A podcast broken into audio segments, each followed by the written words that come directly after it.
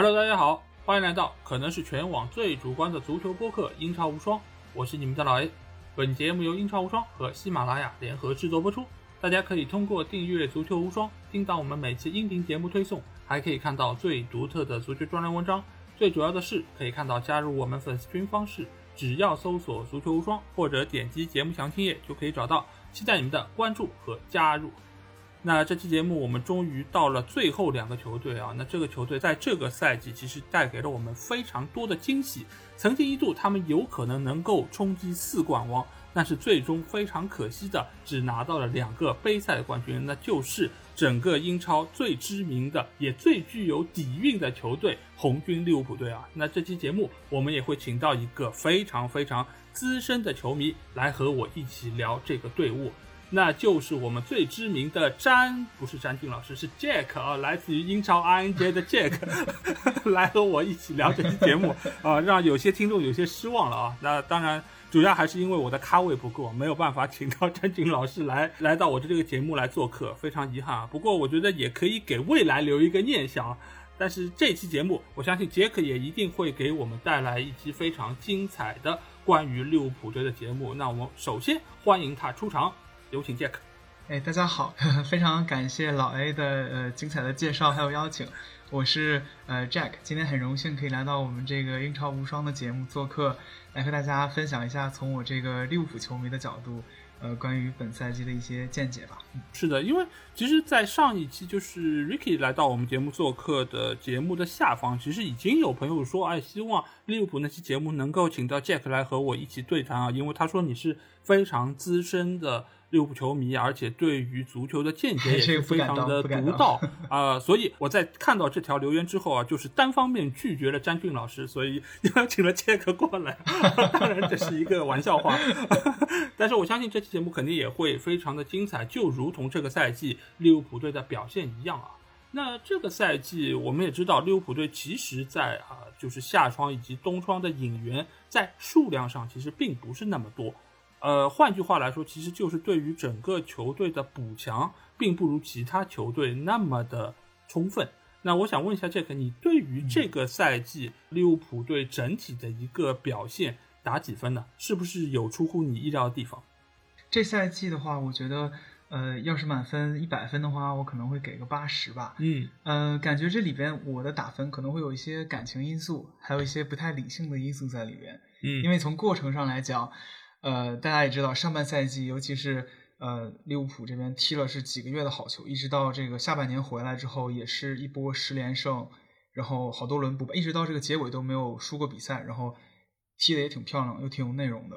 从结果上来看，其实这一整个赛季，你跳出这个英超的这个范围来讲，拿了足总杯和联赛杯两个冠军，两个国内其实是分量很大的杯赛，嗯，然后在英超和欧冠的话，也都是拿了第二名，对吧？对，就是说。英超其实你可以把百分之九十的队，十八个队都撇在自己身后，然后欧冠在全欧洲，其实也就差不多说就是全世界了。所有的球队也就只有皇马一个可以在你前面。就这个赛季来讲，按理说拿出这样的成绩应该已经不错了，可以给个九十多这种分了。因为每一项真的都是拼到了最后一场。是，呃，绝大多数人我觉得在这种情况下应该都比较满意。但是呢，从我这个球迷角度讲，其实又挺惋惜的，因为所有比赛都就差那么一口气儿，就差那么一点。所以说，感情上我可能给分给了低一点，给个 八十吧。嗯嗯，我觉得我作为一个非利物浦队的球迷来说，我。觉得利物浦的这个赛季的表现是超乎我预料的，因为我在赛季初做前瞻的时候，其实也有给到每个球队一定的预估。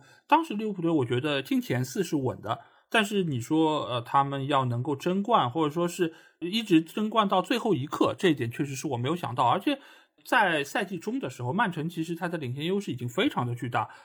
这个时候很多的球队已经是觉得绝望了，就这个英超冠军已经没有任何悬念了。但是没有人想到。在四线作战的情况之下，利物浦队最后还能够慢慢的咬住分差，甚至于到最后一刻还有逆转拿到英超冠军的可能性。那其实我觉得整个球队的一个战斗力以及他们所表现出来对于冠军的渴望，我觉得是远远出乎我的预料。而且就像我刚才说到的，球队其实在两个转会窗口的引援，尽管质量非常好，但是在数量上是不太够的。这个时候其实也是会对于他们的板凳深度以及对于比赛进行到中后期，球队的一个竞技状态会有一些些的担忧啊。但是最终你会发现，到最后一刻，欧冠也是只差了一点，啊联赛冠军也是可能只差了最后可能二十分钟，那他们就能够拿到联赛冠军。对，但是能够取得这样的一个成绩，我觉得已经相当不容易。所以我给他们能够打到九分，我觉得真的是非常出人意料，而且也是让每一个球迷都非常欣喜的一个表现啊。那第二个问题其实就来到了我刚才说到，就是你们的引援窗口其实买入了科纳特以及路易斯迪亚斯这两个新援啊，一个是夏窗的，一个是冬窗的。那杰克，你觉得这两个引援对于这个赛季取得如此的成绩，是不是具有很关键影响？球队为什么不多买一点呢？这个问题问的很好啊，我觉得确实，呃，这两个人一个夏窗，一个冬窗补的，就是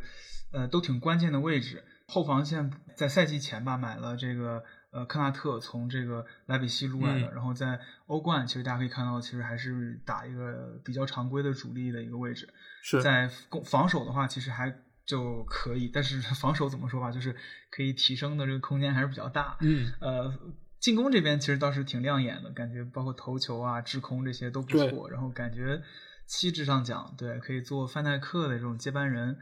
要是我们这节目是英超的嘛，但是我就还要把它拿出来讲一讲，因为其实呃这赛季利物浦的这个比赛打的还是挺多的。然后在欧欧冠的话，如果要是这个常规中卫像呃马蒂普和范戴克要是一直都在打的话，其实损耗还是比较大的。所以这个引援的话，对板凳深度来讲，还是在后卫这边还是有一些这个。呃，有一些用的，我觉得不错。嗯，再说这个夏窗吧，然后虽然不算引援，但是我想提一个，就是我比较喜欢的一个孩子，就是这个哈维埃利奥特。嗯，他其实是幺二三提上来的，然后之前也是租在外边历练了多年，历练了一阵子吧，然后回来的。赛季初其实非常直接把这个凯塔给挤下去了，然后可以在这个打首发，我觉得跟对萨拉赫这边配合也非常好。然后赛季初是一度让我感觉非常亮眼。但是大家也都知道，踢了不到几轮，然后在这个埃兰路，嗯，这个这个斯特鲁伊科对吧？对，是被这个呃利兹联的斯特鲁伊科给铲废了，然后这脚踝铲断了，就也是休了大半个赛季，最后才回来。我觉得感觉还是挺可惜的。如果说呃算下下窗的话，其实要是埃利奥特不伤的话，我觉得利物浦这个中场不至于，我们后面可能也会说到，就是这个中场不至于踢到人感觉有点难受吧？对，嗯，然后。嗯，这也是说我感觉克洛普之所以有信心，在上一个下窗他没引中场的一个，因为大家都知道维纳尔杜姆走了，但是他敢于不引中场，我觉得肯定是跟季前赛这些看到哈维埃利奥特的这个表现是有关的。对，然后嗯，再一个感觉。呃，东窗的这个关键动作吧，就是引进了这个，应该也是被热刺逼的没办法对，不然的话，我觉得按照 对利物浦这个尿性，应该也要等到下一个下窗。是是这个二十五岁的这个路易斯迪亚斯，嗯，呃，也是从波尔图给引进了。然后感觉他这个球员还是很有南美球员这种灵性啊，跟嗯利物浦的这个团队很契合，但是又有一些不一样的地方，所以说给球队带来了一些变化，在边路上有这个爆发力。嗯，尤其是说他在波尔图，估计好像这个赛程啊什么的，应该也没有像这个英超这么累，所以说他还是体力槽可能还是半满的，不像利物浦这些球员踢冬窗之后已经不行。对，尤其是去非洲杯那两位，哎呦，真的是这非洲老铁真是太能踢了，这个非洲杯两年一个，两年一个。有那么多人看吗？真的是，这个喜欢非洲杯的球迷朋友们不要不爱听啊！这对，但是就是怎么说吧，迪亚斯还是给我们很多的这个欣喜的点吧。然后呃，也是比较有爆发力，然后也是一个球队的爆点。我觉得这两个引援其实对赛季最终排名还是用处比较大的。对你比如比较直观一点的话，你就看迪亚斯在这个。赛季后半程踢平热刺那场比赛的时候，本来那场比赛其实像我们的节目里边英超 RNG 这边，我跟瑞克也经常谈，就是说这场比赛第二回合的话，其实利物浦应该输的那场，无论从这个数据来讲，还是从表现来讲，都是被热刺被孔蒂给压住了。其实，你你当时不不管说是球员状态原因，还是说这个呃什么来了新教练这些原因，客观因素不讲，从结果上讲，确实这场比赛其实有可能会踢输了。但是就是迪亚斯的这个不不断的尝试，不断的在边路的进攻射门，所以导致了一个折射的这种进球，也是给利物浦保留了一线的这个这个争冠的希望吧，在当时。嗯，所以说我觉得在这两个窗口的引援虽然少，但是可以说是少而精吧。当然了，要是能多买点，肯定是更好的。对对对，因为这两个球员，我们从他们这个赛季的表现就可以很明显看出，这个是对于球队的板凳深度是非常大的一个补充。因为你很难把他们理解为是一个绝对的主力。科纳特来说，你可以看到他在赛季的前半阶段，其实联赛里面拿到的先发机会是不多的。他大多数情况下仍然是作为马蒂普和范戴克之后的一个备选，他可能更大程度上会出现在杯赛里面。但是你会发现他的上场。和马蒂普在场上，其实两个人的作用是不一样的。甚至于到中后期，你也可以发现，克洛普对于他们两个人的使用，其实是针对不同球队来安排的。就比如你如果是面对那些打反击的速度比较快的小快灵的那种，可能会让马蒂普上，因为马蒂普相对来说他转身是不慢的，而且他本身也有一定的防守的硬度在那边。而科纳特他更大程度上他的身体非常强壮，他的单对单的防守能力是非常出色的。比如说你如果遇到像卢卡库这样的传统的中锋球员，那科纳特上场肯定会是一个更好的选择。而且本身来说，科纳特他有非常不错的一个定位球破门能力，这个也是球队呃可能从他身上挖掘出的一个新的闪光点。因为在很多的比赛中，尤其是像利物浦这样的球队，他们是压着对方在猛攻的，而在这个时候，对方如果收缩防线的话。呃，本身进攻的机会就会大幅度的减少，这个时候定位球的破门就显得非常重要。所以这个赛季你也会发现，利物浦队其实除了科纳特以外，其实包括像法比尼奥，其实也有过这种定位球的头球或者说是外围抽射的这种破门得分机会。所以整个利物浦队其实在进攻的手段方面都是有很大提升。这个提升其实很大程度上也是源于新的球员的加入，他们能够更好的扩充球队的这个武器库。呃，东窗的路易斯·迪亚斯也是这样的一个代表。迪亚斯他其实大家都觉得他是过来，可能是呃预防之后可能马内或者萨拉赫走一个之后留下的一个备选。但是他在来到球队其实不多场，我记得大概就是两三场比赛之后，他就已经是拿到了先发出场机会，而且表现的非常的老练。这个老练体现在几方面，一个就是他对于球的感觉非常的好，另外一方面是他对于整个体系的适应程度。非常的出色，他就像是一个已经在利物浦队训练了很久的一个球员。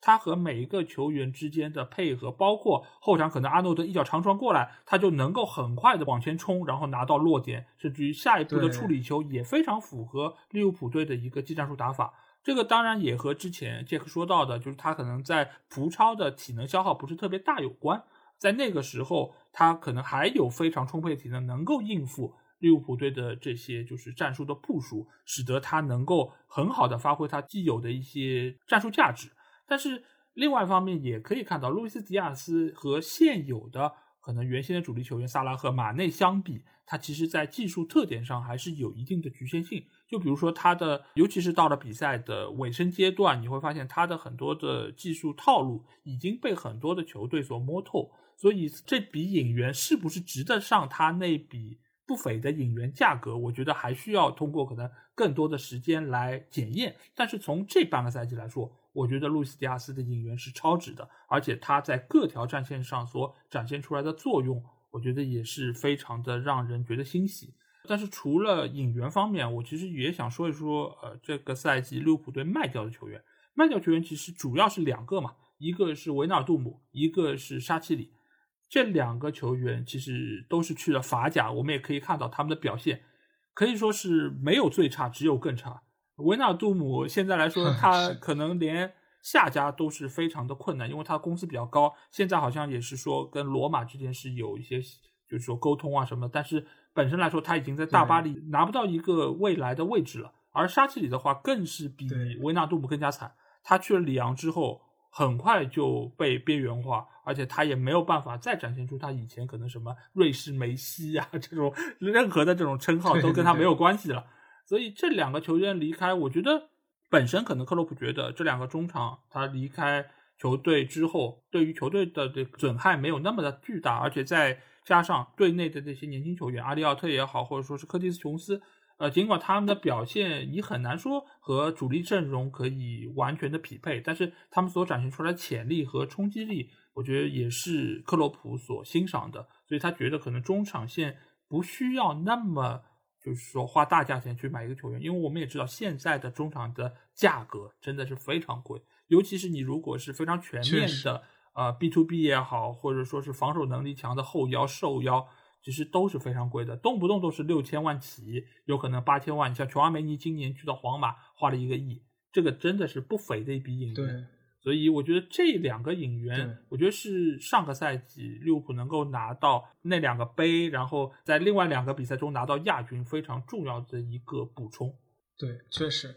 我觉得很同意老 A 说的关于这两个球员走了的问题。沙奇里的话，我相信利物浦球迷应该跟我的想法差不多，就是呃，他的这个竞技状态，其实在走之前的下滑，感觉应该。呃，还是比较大的，所以说，呃，感觉如果再继续留他的话，其实作用不会那么大，但反而是维纳尔杜姆这边走了，其实对利物浦来讲，真的是一个双输的一个局面。他自己走了的话，我觉得当时看巴黎这个阵容的话，我感觉像他维纳尔杜姆这种全能型、比较综合的中场，他不是说只只是踢固定的给你传威胁球的前腰，也不是这种只专门防守的，而是这种。攻防两端可以说兼具的一个中场，其实在这个巴黎现在这个你没法有一个即插即用的槽给你给你来做，然后反而是在利物浦这边比较需要这种就是同质化的中场，就因为利物浦打四三三这个阵容的话，呃，其实一直呃对中场的同质性要求比较高，就是说每一个人都要能干传球的活，每一个人又都要能做出这个拦截防守的活，维纳尔杜姆就是真是一个非常好的一个表现。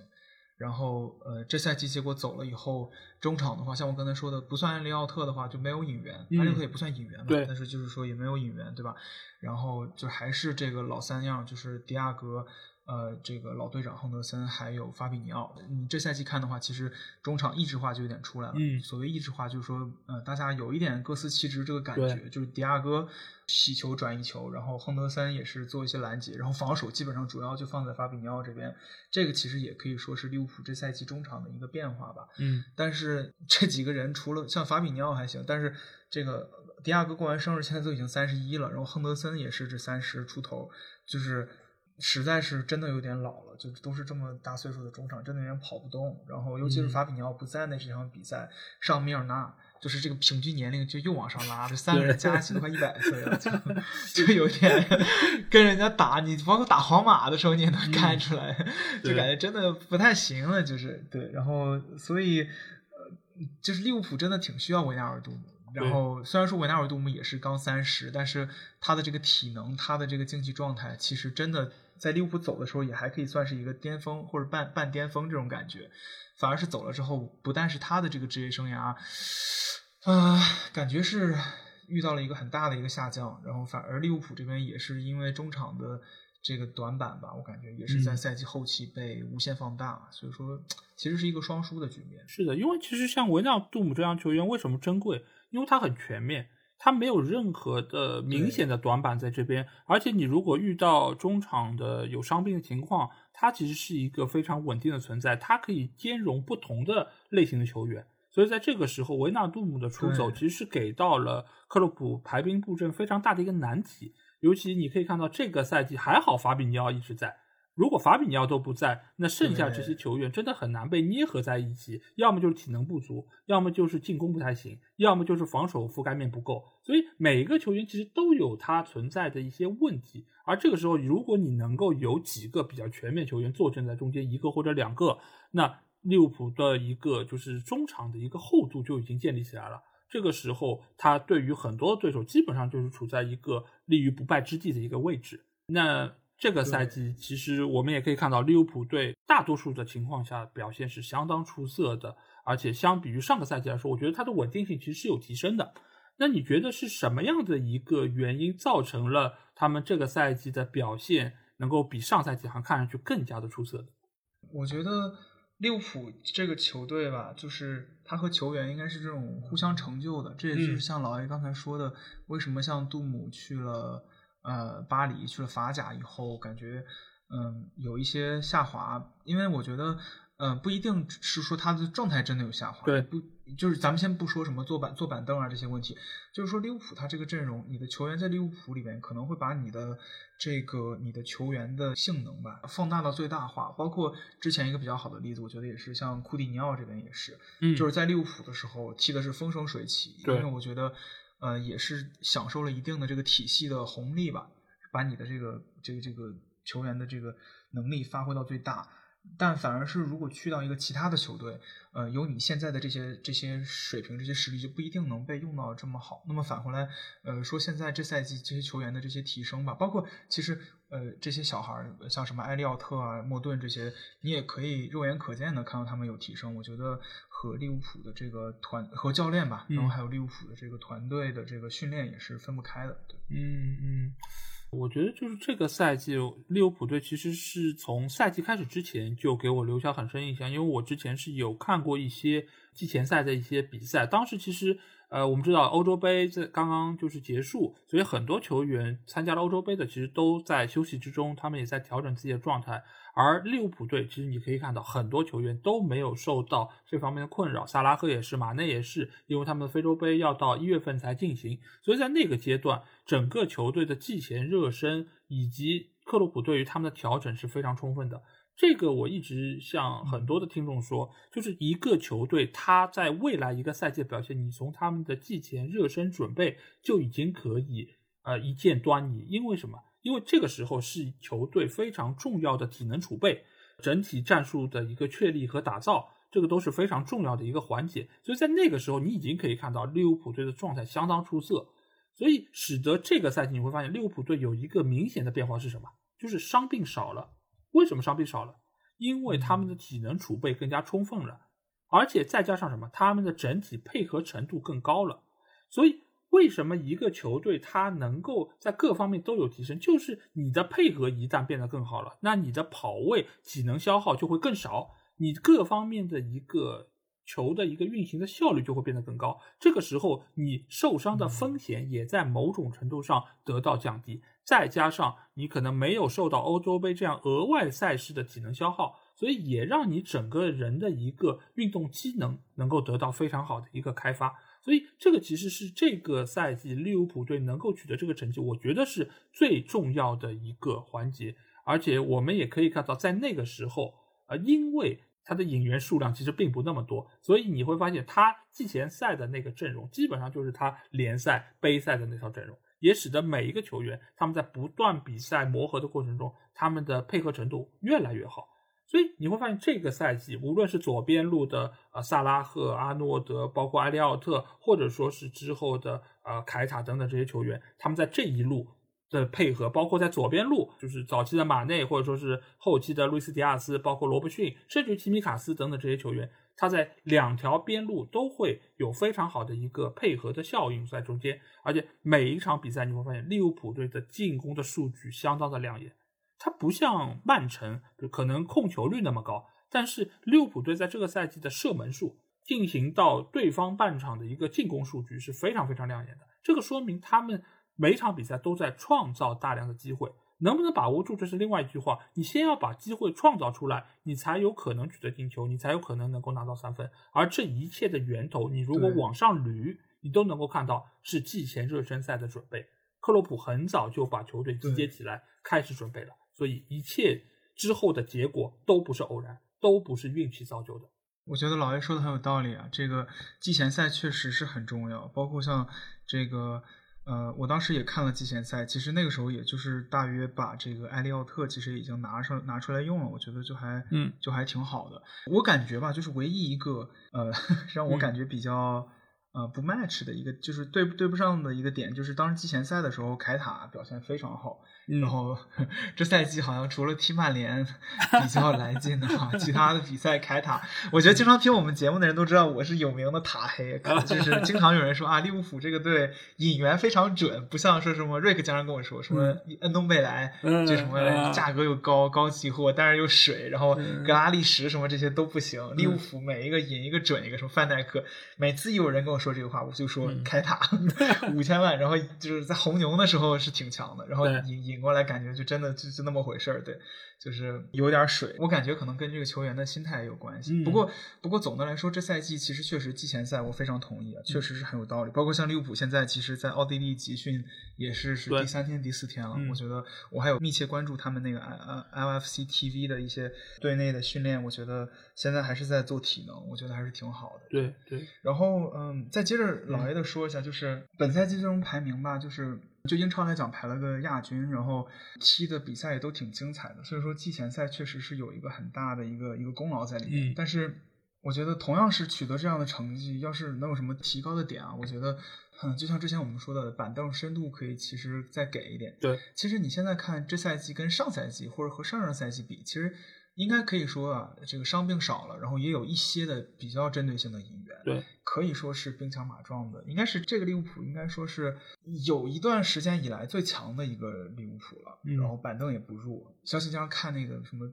张璐老师解说，经常听说什么七大前锋、八大中场那些，是吧？什么阿猫阿狗都算，都把都算进去了啊。反正，但是也是体现了前场比较丰富的这个实力。但是你也要考虑，其实这赛季这个成绩拿到这个成绩，有一个问题就是这赛季的赛程太密集，而且没有这个轻重缓急的这个没有收放，不像说我们拿英超的那个赛季一九年，他是指利物浦这克洛普是直接把这个联赛杯、足总杯直接给扔了，相当于对，然后就全上二队替补去踢，就是全全心 focus 在这个这个联赛上。那这赛季的话，有点是什么都想要，然后踢的有点多了。嗯呃，这赛季的话，其实我统计了一下，联赛杯六场比赛，足总杯六场，然后欧冠十三场，英超三十八场，总共六十三场比赛，利物浦是理论上讲能踢的比赛都给你踢了，对每一个现成的比赛都给你踢到了最后一场，就是是实在是太多了。全欧洲踢的比赛比利物浦多的可能也没几支了。嗯像切尔西的话，之前有一些什么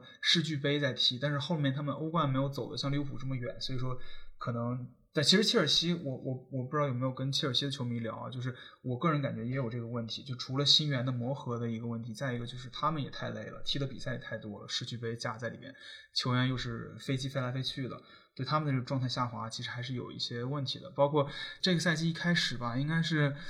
前五轮、前六轮来着，利物浦和切尔西是一分不差，而且每一轮的那个那个赛果都一样，就是说净净胜球好像低了一点，嗯比比切尔西呃落后，但是切尔西后面也是开始滑坡，也滑到比利物浦还要低，最后对吧？对我觉得也跟踢比赛太多有关系。是这个比赛实在太多了，对。如果板凳再多一些人可以轮换的话，可能或或者说就是我战略性的放弃一些比赛，我觉得也会比较好。但问题是，克洛普这赛季他是足总杯和联赛杯拿的，像其他来讲的话不够多的，嗯跟其他教练在利物浦这边比的话，所以说我觉得他其实是反而想侧重于这个足总杯，联赛杯我觉得就是顺道就拿了，我不是我不是我不是不是这个凡尔赛，我就是 顺便就拿了联赛杯，就跟曼城前几签儿也比较年顺便拿好一样的的，反正就顺带了。是的，是的，就顺便拿了。嗯对，就最后一场其实好好踢了，其然后你自己好好踢，你也没踢过切尔西，是吧？常规时间就踢不过切尔西，所以就是没什么办法。对，但是呃，足总杯我可以感觉到这个利物浦包括克洛普是都想拿的。对然后你欧冠和联赛哪一个你都不敢放，你是放了球迷都不会让的。对，嗯所以说嗯呃也没办法。对，所以说板凳要是能深一点的话，其实会有帮助。嗯嗯，所以我觉得扎叔已经在这个程度上做到了最好。毕竟利物浦队我们也知道，他不是属于那种会狠命砸钱的俱乐部，基本上都是属于精打细算的，然后每一笔钱都是要用出花儿来的。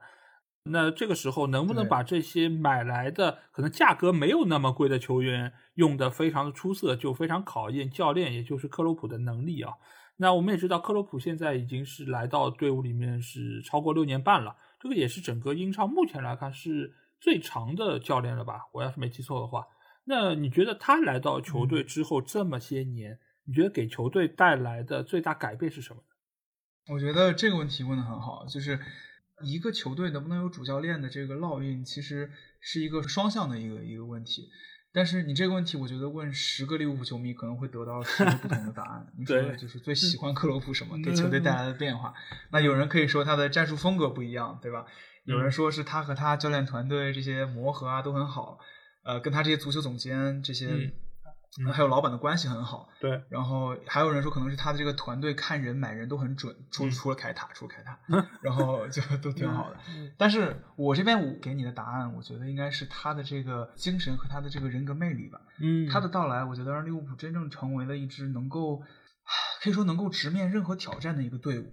充满饥渴、团结一心。他的这个精神和利物浦这个球队的精神和球队的文化，我觉得是最契合的。我看利物浦吧，是差不多，其实没有看很久啊。嗯其实，呃，是从罗杰斯开始执教的那时候看过来的，是。然后那时候给人感觉就是有点怂，虽然说前场进攻美如画，当时是谁？三 S 把那个什么斯特林，嗯，呃，斯图里奇苏亚雷斯，对吧？前场进攻美如画，后场就是拉胯，而且感觉有点怂。踢皇马的时候就是直接排一个认输的这种阵型就出来了。对你纸面实力可能打踢个实况足球什么，全是八九十分都挺强的，对。但是真打起硬仗来，经常会掉链子，就是永远是感觉好像打不过。现在利物浦这几年，虽然大家总开玩笑说“哎呀，速效救心丸怎么样”，但是，呃，越看越感觉利物浦多了一种这种老利物浦的这种不服输的这种精气神。就就算是球队落后，落后多少个球也不会放弃，也不能放弃，不看到比赛的最后一秒，嗯，就永远是有希望的。我觉得就这一点其实是和其他球队有一些不一样的。我觉得这也是，呃，可能是教练潜移默化带过来的。不知道老爷怎么看？是是，我觉得克洛普，我之前是给过他一个评价，我觉得克洛普可能是现在来说整个英超里面情商最高的教练。为什么我要提情商这个事儿？因为我觉得现在这些教练，你很难再拿他们和以前的福格森也好、温格也好这样的老牌的 manager 来相提并论。因为以前带一个球队，你是干嘛？你需要给他们打鸡血。你需要让他们群情振奋，在技战术上面，你可能不需要那么精细，但是你要每一个球员都充满了斗志。但是克洛普在这个里面，你会发现，他对于每一个人都能够非常好的拿捏到他们的情绪，让每一个方方面面都为他所用。这个不只是我们说到的他跟管理层关系好，你也可以看到他跟球员的关系其实也非常的好。你不能说所有的球员跟他关系都非常融洽，或者说没有人跟他产生过矛盾，其实也有过，也有过一些球员被他卖掉等等。但是你会发现，没有出现任何一点点什么一一地鸡毛的这样的一些迹象。因为很多的球员可能跟教练关系不好，可能会有一些更衣室的问题，或者说有一些传闻出现。利物浦从来没有这种事儿，而克洛普在镜头前他所展现出来的那个样子，我看到是有几个表情，一个就是他那个标志性的微笑。那口牙，然后他有非常就亲和的一 面，要么就是在球场上农夫三泉，对吧？特别激情的一面。农夫三拳。对，所以你会发现这个人他是非常有人格魅力的，而且他和每一个阶层，管理层也好，总监也好，球员也好，球迷也好，各方各面的关系都非常融洽。每个人提到克洛普，都对他有非常好的一个印象，就好像啊，他是一个非常亲和的人。但是你又知道，他对于球队一点也不马虎。他不是属于对所有人都会和颜悦色的，而且他也有属于德国人那种非常严谨的一面，而且他在战术体系上的打造方面，你也可以看到他不是一个马虎的人，因为传统以来我们认为他以前在多特的时候，他带队可能是那种疯狗式打法，对吧？就是猛冲、猛抢、猛跑这样的一种非常耗体能的踢法。但是你会发现，到现在的利物浦队，尽管他们仍然是非常注重前场逼抢，他们仍然是非常注重奔跑。但是他远不是以往那种瞎跑的这么一个情况了。现在整个体系，呃，我在之前英超无双节目中无数次的提到，现在利物浦队的阵型你拉出来一看，它的三条线的位置的保持是相当出色的。因为每一个球队都想做逼抢，但是你不是说逼抢效果就是靠跑你就能跑出来的，你是需要每一个位置每一个球员根据每一个抢球的方向有相应的针对性的奔跑。三条线不是一个单个的点去抢对方，而是整个一条线，甚至一个面，几个球员一起上去围剿对手，然后堵住他的传球路线。而在这方面，利物浦队每场比赛几乎都是教科书一样的存在。这个都是源于克洛普带队的一个贡献。而且克洛普我们会发现，他到球队刚开始其实成绩并不好，是什么让他能够带队六年半？多少？对他为什么能够带队这么久？是因为他在保证球队能够获得比赛分数的情况之下，慢慢的在推行自己的理念，让自己的整个战术的烙印扎根在这个球队。而且他也和总监爱德华兹的关系非常好，让爱德华兹给他引入了那些他之后被称之为核心的一些球员，范戴克也好，阿里松也好，这些球员现在来看，尽管当时引援的费用不便宜，对吧？而且范戴克也是创下了队史的一个记录。但是现在来看，你可以说范戴克是物超所值。一般来说，你像这种什么七八千万的，甚至上亿的这种球员，水的概率非常高，因为他们价格太贵了，所以大家对他的期待就很高。但是克洛普能够把范戴克用出远超于他身价的一个价值，甚至有一度他被认为是世界第一中卫。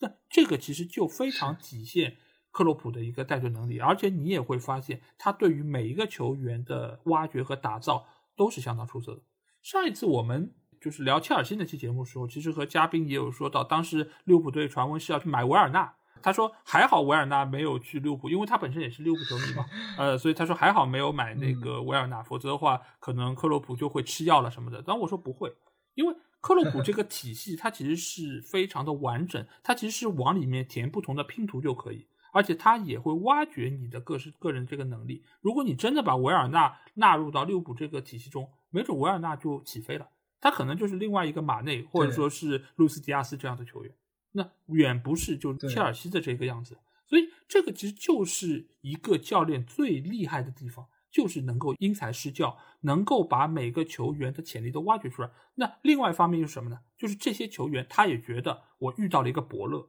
我愿意把我自己最好的状态奉献给你这个教练，因为我知道按着你的这个打法打，我们球队就能获胜，我的价值就能提升，我自己内心的一个满足感也能够提升。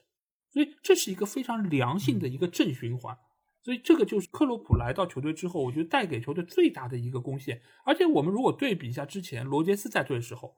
罗杰斯当初为什么走？其实一方面当然是他的战术打法有一些问题，使得他们在成绩上面不是那么的靠得住，尤其是在面对一些关键比赛时候，他的成绩不是那么有说服力。另外一方面是他和俱乐部管理层的关系其实已经慢慢出现了问题，当时俱乐部对他已经不信任了。很多买人卖人方面都不是按照罗杰斯的喜好和他的一个建队思路来做的，那这个时候其实双方的一个嫌隙就会越来越大。而克洛普在这方面从来没有出现这样的情况，即便是在他成绩不那么好的时候，他也仍然可以和各方都保持非常好的一个状态。这个我觉得是扎叔到来之后最大的一个变化，我觉得这个也是非常重要。对，我很同意老 A 的说法呀，就是因材施教确实是克洛普的一个很重要的一个一个风格吧。就是我我刚才特别同意你说一点，就是关于维尔纳这个，我当时感觉像是被切尔西截胡了这种感觉，然后没没来成，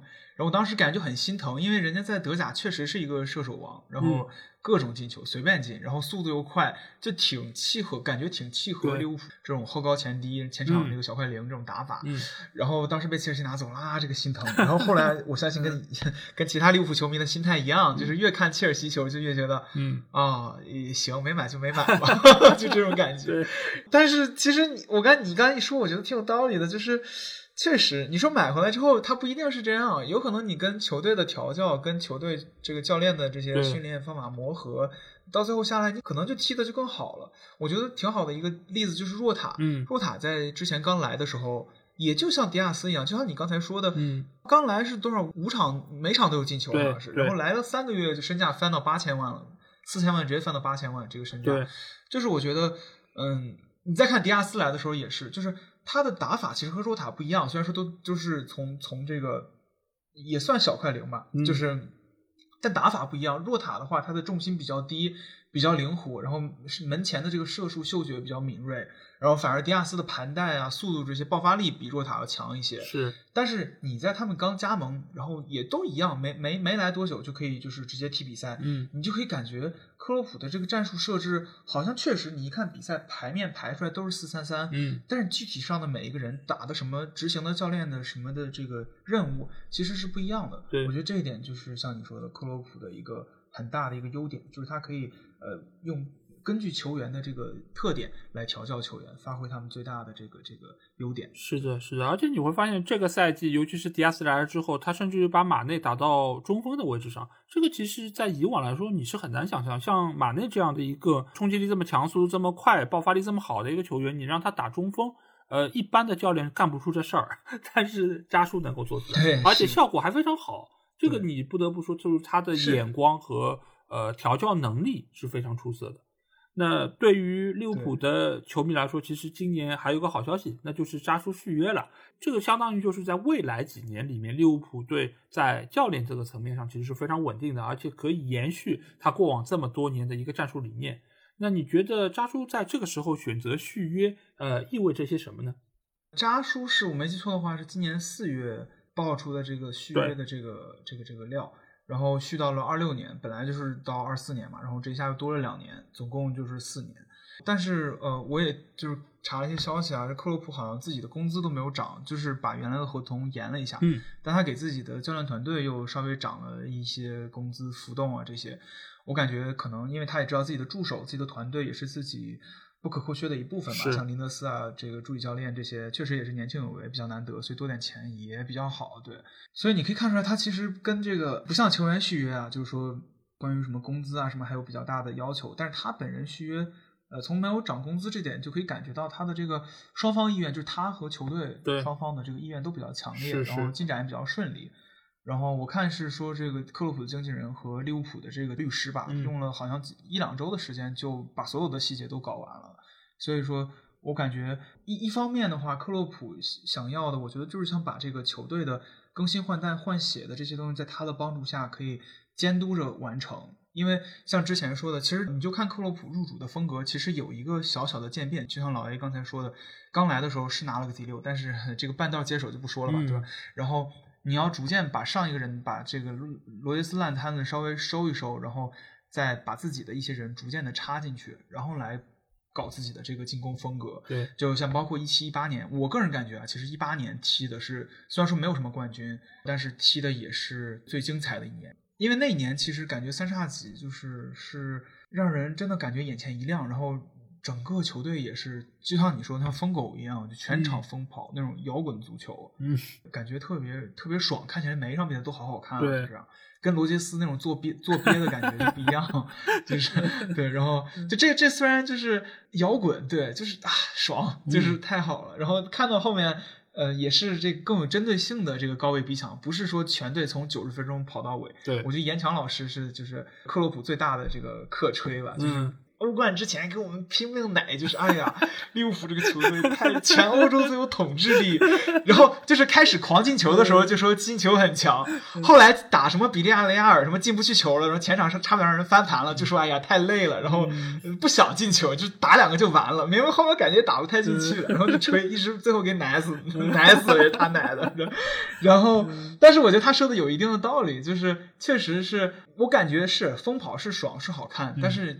中中中场这些人加一起都三个人超过快超过一百岁了，已经没有什么资格的全就跑不动了，对，对，只能是就像因材施教这种感觉，你是被迫来改自己的一些风格，但是其实改的也挺成功的，对，所以说呃，我觉得这样也挺好，对，然后包括说呃。虽然说是都是克洛普在这呃这几年在执教，在这六年多的时间在执教，但是你也可以看到他的一个风格的一个逐渐改变。是的，呃，这改变一方面是他自己的对于这个足球作为一项运动、作为一个游戏的这个理解，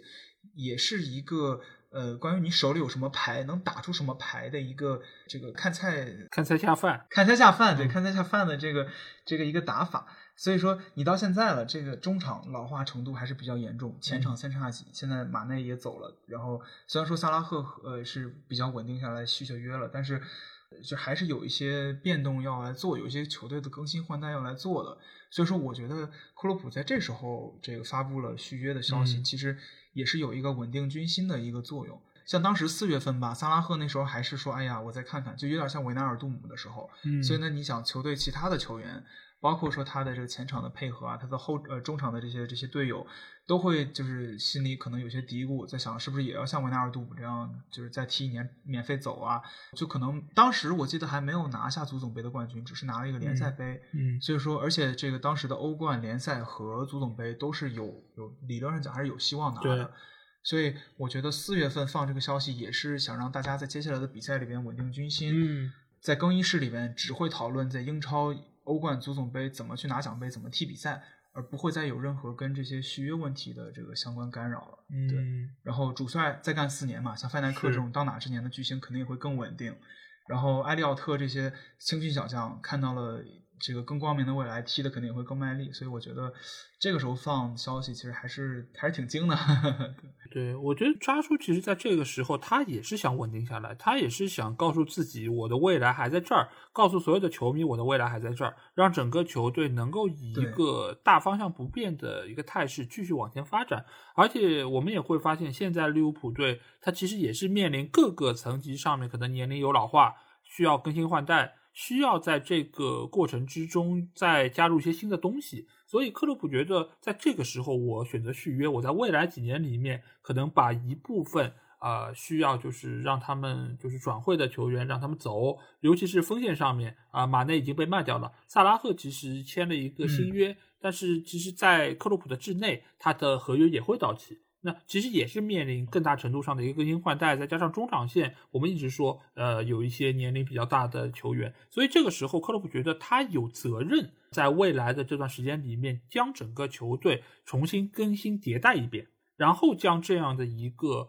在他看来可能是他的一个成品，他的一个最终的一个成果啊，交给下一任的教练，不管这个教练是谁。那他觉得他有责任这么做。另外一方面也体现出他过去的六年半的一个执教的生涯，他觉得在利物浦非常的舒服。双方都觉得这是一个非常匹配的、非常合拍的、非常有效率的这么一个一个局面，所以他不想打破这样的一个局面，他也不想贸贸然的去到一个新的球队，去到一个新的球队，必然他的工资会翻番，他的身价，他各方面的履历可能都会有很好的一个提升，但是。他不一定能够再有这么好的一个工作环境了，就像我们平时工作一样。如果你去到了一个工作环境非常优越，而且身边的同事也非常好，没有各种勾心斗角，老板也非常善解人意，那你一定会想要在这样的一个公司长待下去，因为这样的公司、这样的工作环境不常有的。所以对他来说，他也是觉得我找对了这样的一个好的球队，所以他愿意为此付出自己所有的努力。我觉得这双方。其实都展现出了非常好的一个诚意，就算我不涨工资，我也愿意在这里待下去。这就是他想要对各界传达出来的一个信息。对，我觉得老爷说的很有道理。包括我看这个克洛普的采访，他其实我不敢百分百确定，但是我觉得从他一路梅因茨到什么多特蒙德，到现在到这个利物浦这一步来讲，他的职业生涯从他个人来讲，其实也是一个一直上升的一个阶段。是的，包括在多特，其实也是带出很好的成绩。他下一家其实。呃，你包括看这些大牌教练，可能也没有很多可以一路往上走，没有这些波折的，比如说什么这些，包括呃穆里尼奥啊，包括孔蒂，其实来热刺之前，呃，就是也是有一些起起伏伏。对我，我觉得就是他下一个在哪，其实就像你说的，其实真的不一定能有在利物浦的话，对他发展来，对他即使来个人来讲，对他发展会有更好的一个选择。所以我看有的采访可能会说，他接下来可能会休息一段时间。然后又有传言说，可能他也会想带着这个德国国家队的一个一个主教练的位置。不过这些都是后话。但目前来讲，至少在二六年之前，我们红军的这些球迷还是可以安心的这个在扎叔的治下接着看他的好的比赛的。对，是的，是的。但是我们也知道，即便呃扎叔和利物浦的关系再好，他其实天下没有不散的宴席。他有朝一日，扎叔一定也还是会离开利物浦队的这个主帅的位置。那你觉得，如果他走了的话，谁是接替他最好的人选？嗯，这个问题真的很好啊！我觉得从球迷的角度来讲吧，嗯，应该大家可能心里的答案可能都在想加德会不会接队，对吧？因为现在比较流行这个 DNA，而且 加德和利物浦的关系，这个是不用说，对吧？这老队长，就是如果真能回来的话，一定是一个童话故事一样的一个剧情。嗯。但是我觉得呢，从二六年，如果就是目前不续约，没有什么其他变动的话，我觉得从还是二六年来讲的话，可能没有这么简单。因为我现在来讲的话，我觉得林德斯很有可能就是他这个助理教练啊，很有可能是克洛普卸任以后的一个备选方案。嗯，林德斯是一五年来，一四一五年那阵子来利物浦的，然后刚开始的时候，他是带 U 十六的梯队。他当时带队的时候，其实大家没有多少人管 U 十六啊。我这也是都是后来才知道的，就是他队内的队长 T 六号的是个踢后腰的一个一个一个小孩儿，U 十六，嗯，Under sixteen。然后林德斯最开始把他改造成边后卫，两年之后就被克洛普拔到一线队了。这个人就是亚历山大阿诺德，嗯，所以就从他这个作为助理教练开始，在梯队当教练开始，眼光就不错。然后他也有一些这种也不算镀金吧，就是一些留洋的这些经验。就从从他英国人角度讲留洋，他是一八年去去这个荷兰当一个球队的主教练，但是就当了半年就回利物浦了。然后当然那个说法有很多，有的人说是感觉没有在利物浦待这个舒服啊，有的也说成绩可能也不是特别理想。但是现在来看的话，林德斯是已经基本全盘负责利物浦的这个训练计划，和克洛普很相同的一点就是他们都喜欢。呃，当然了，我是看这个呃 LFC TV 的，就他们嗯经常有这个队内训练啊，那些比赛我经常会看，然后一周就是剪一个三四段的这种十分钟的视频啊，就是看大家怎么训练这些，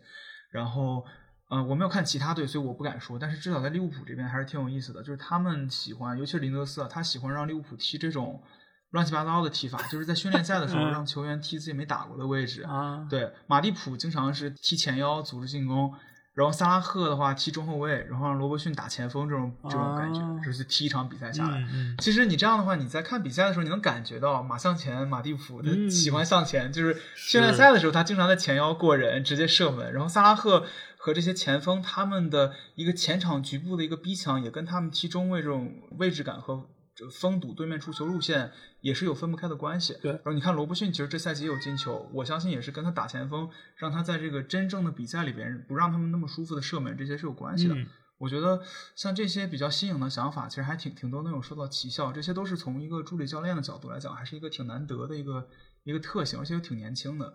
然后你看，现在林德斯给克洛普当副手的三四个赛季，利物浦已经是欧冠和联赛都拿了，然后现在足总杯也拿了。我觉得，呃，就从林德斯的这个资历，还有和他对队员的这个磨合了解来讲，如果这个杰拉德直接来的话，从就二六年来讲，再过四年，可能不一定会有林德斯更了解利物浦。然后从另一方面来讲，我觉得杰拉德现在就来利物浦，可能稍微有点急，因为我觉得其实多在维拉或者甚至其他英超队或者别的什么队历练练，其实没什么问题。因为 DNA 虽然就是听起来很美妙啊，很童话故事一样的好，但是。嗯嗯，你看像皮尔洛啊，或者包括兰帕德这种 DNA，刚开始也都挺好的，但是带着带着，感觉还是有点着急吧，就是还是急不得。对，然后就是不好意思，我我这个猫 这个一一直在叫，就是能听，还要起床了，嗯，就是实在不好意思，这个就不管它了呗，反正不不管了，不管了，没关系，没关系，就这样，就这样。不管了。嗯对，好，那就让它叫吧，就当没听见。对，所以我的感觉就是，呃，像皮尔洛、兰帕德这种 DNA，其实都最后没有踢出来，结局都不是特别好。所以说我真的感觉急不得，来日方长吧。对，如果林德斯接手克洛普的话，其实不一定是一个不好的选择。因为之前我并不知道利物浦的训练方式是什么样，但是其实从以往利物浦的比赛中，其实就可以理解这一点，因为包括马蒂普的后向前的这么一个带球突进，包括呃，我记得有一场嗯比赛，我忘记是对谁了，就萨拉赫有一个从前场高速的回防，然后铲断了对方的一个进攻。这个其实你会发现，你不只是要跑得快，而且你对于球的一个落点判断，包括你出脚的一个位置，都要非常的准确。这个很难想象是一个前锋球员可以做得到的。如果你是在训练过程中让他们能够参与到防守位置的一个就是训练或者比赛之中，那我觉得这个就很可以理解。而且我觉得这个尽管在比赛中可用到的机会不那么多，但是一旦你如果遇到这样比较紧急的一个状况，后卫上去了下不来，那你作为一个前锋球员，该上你还得要上啊。所以我觉得这也可以看出球队对于这些球员能力的一个挖掘啊、是非常的充分。而且我对于就是是克洛普下一任的主教练的人选啊，我和杰克是一样的，就是我觉得短期来说，林德斯是最好的选择，因为现在我们会发现一点，就是很多的助理教练。其实，由于他们是负责整个球队的训练，或者说是主要的一个辅助工作，所以他其实对于整个球队啊、呃训练方式也好，运作方式也好，他们是最熟悉的。所以，一旦主教练出走，他们是能够第一时间接任的最完美的人选。因为这批球员，你不能说呃来了一个新教练，我把他们都换掉啊。新教练如果用他新的打法，是不是能够适合这批球员呢？其实也是要打上一个大大问号。所以，最好的一个结果，尤其是这样的一个成功教练功成身退之后，其实最好的一个做法是什么？就是延续他的这套做法，而能够延续的最好人选就是他的助理教练。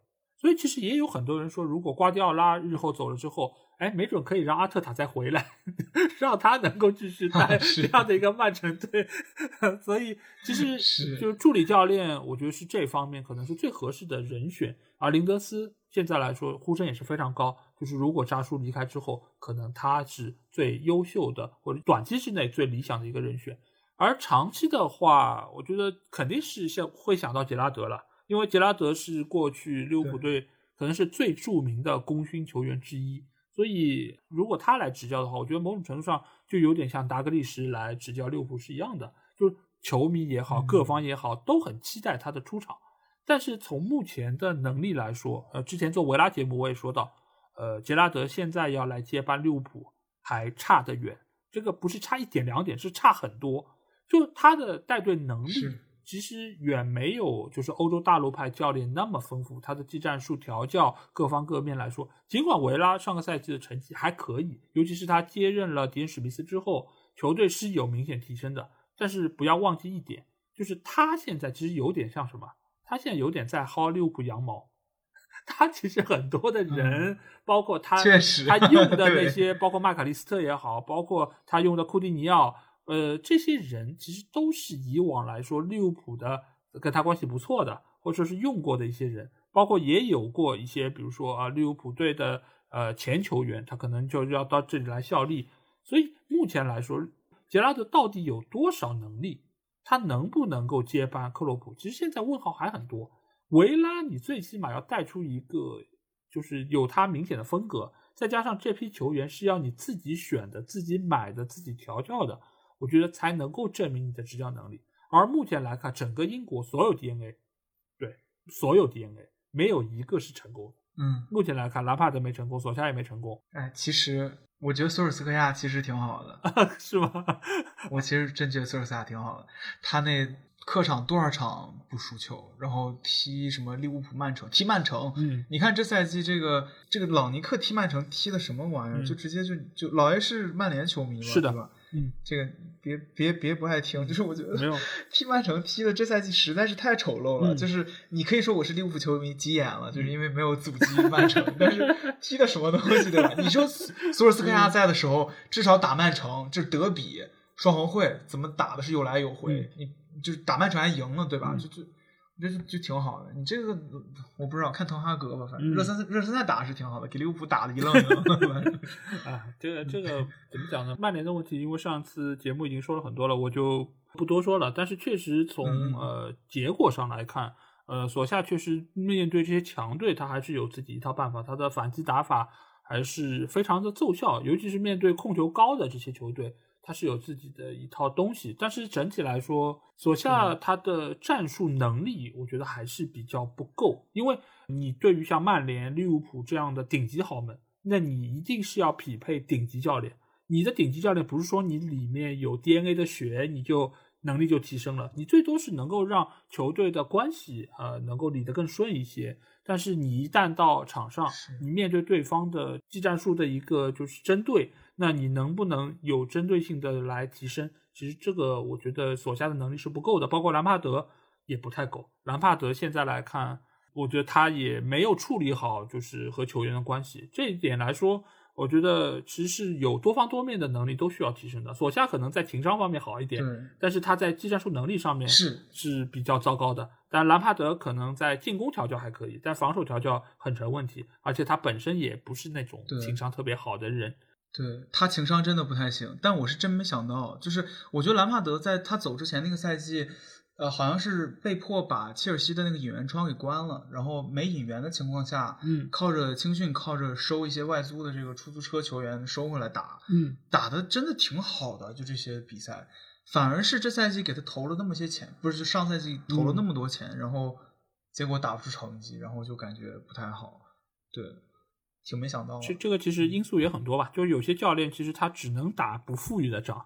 对吧？你一旦给点钱不会用，你 知道吗？所以反而不会用了，对。所以所以其实呃，怎么讲呢？就是每个教练都有他自己的一个定位，你很难把一个可能中档教练去让他去豪门执教。就比如莫耶斯，现在打西汉姆不是挺好吗？但是当时在曼联是一个什么样情况？莫耶斯，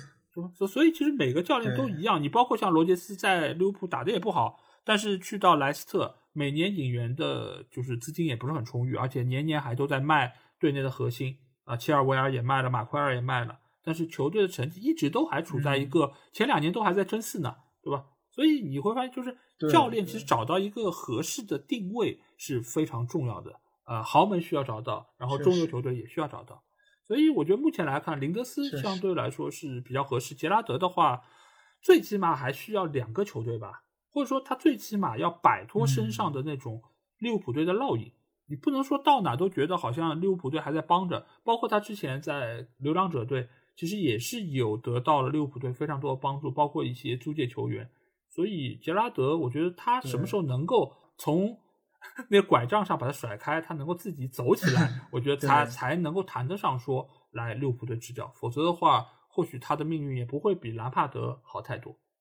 确实，我非常同意老 A 的说法。我觉得像当时呃杰拉德在这个格拉斯哥流浪者的时候，我其实还有看他们的比赛，我是在非常奇怪的网站上找这个资源，因为真找不到就是这个比赛。当时的话。我记得还是这个凯尔特人，基本上是属于制霸的这种感觉。但是你看杰拉德带队的话，在带这种队，就像你说的，他好像有的人就是带这种小球队，不把他放到聚光灯底下，他反而会更更施展得开吧。嗯，你可以感觉到他其实还是呃进攻方面球队调教还是有一些东西的。当时我其实真的有点幻想他会不会直接回来带利物浦，但我知道也是幻想，因为这克洛普，你再回头看看，感觉就是成人队和这个这个非成人队的比赛感觉啊。然后对，当时他也是打的四三三，也是属于这种两翼齐飞的感觉。当时我还看了几个球员，像什么肯特、阿菲尔德，嗯，这些球员也都是属于他调教出来的，就感觉从带人方面和从这个执教球队方面都不错。但是当他加盟维拉的时候，其实我觉得，呃，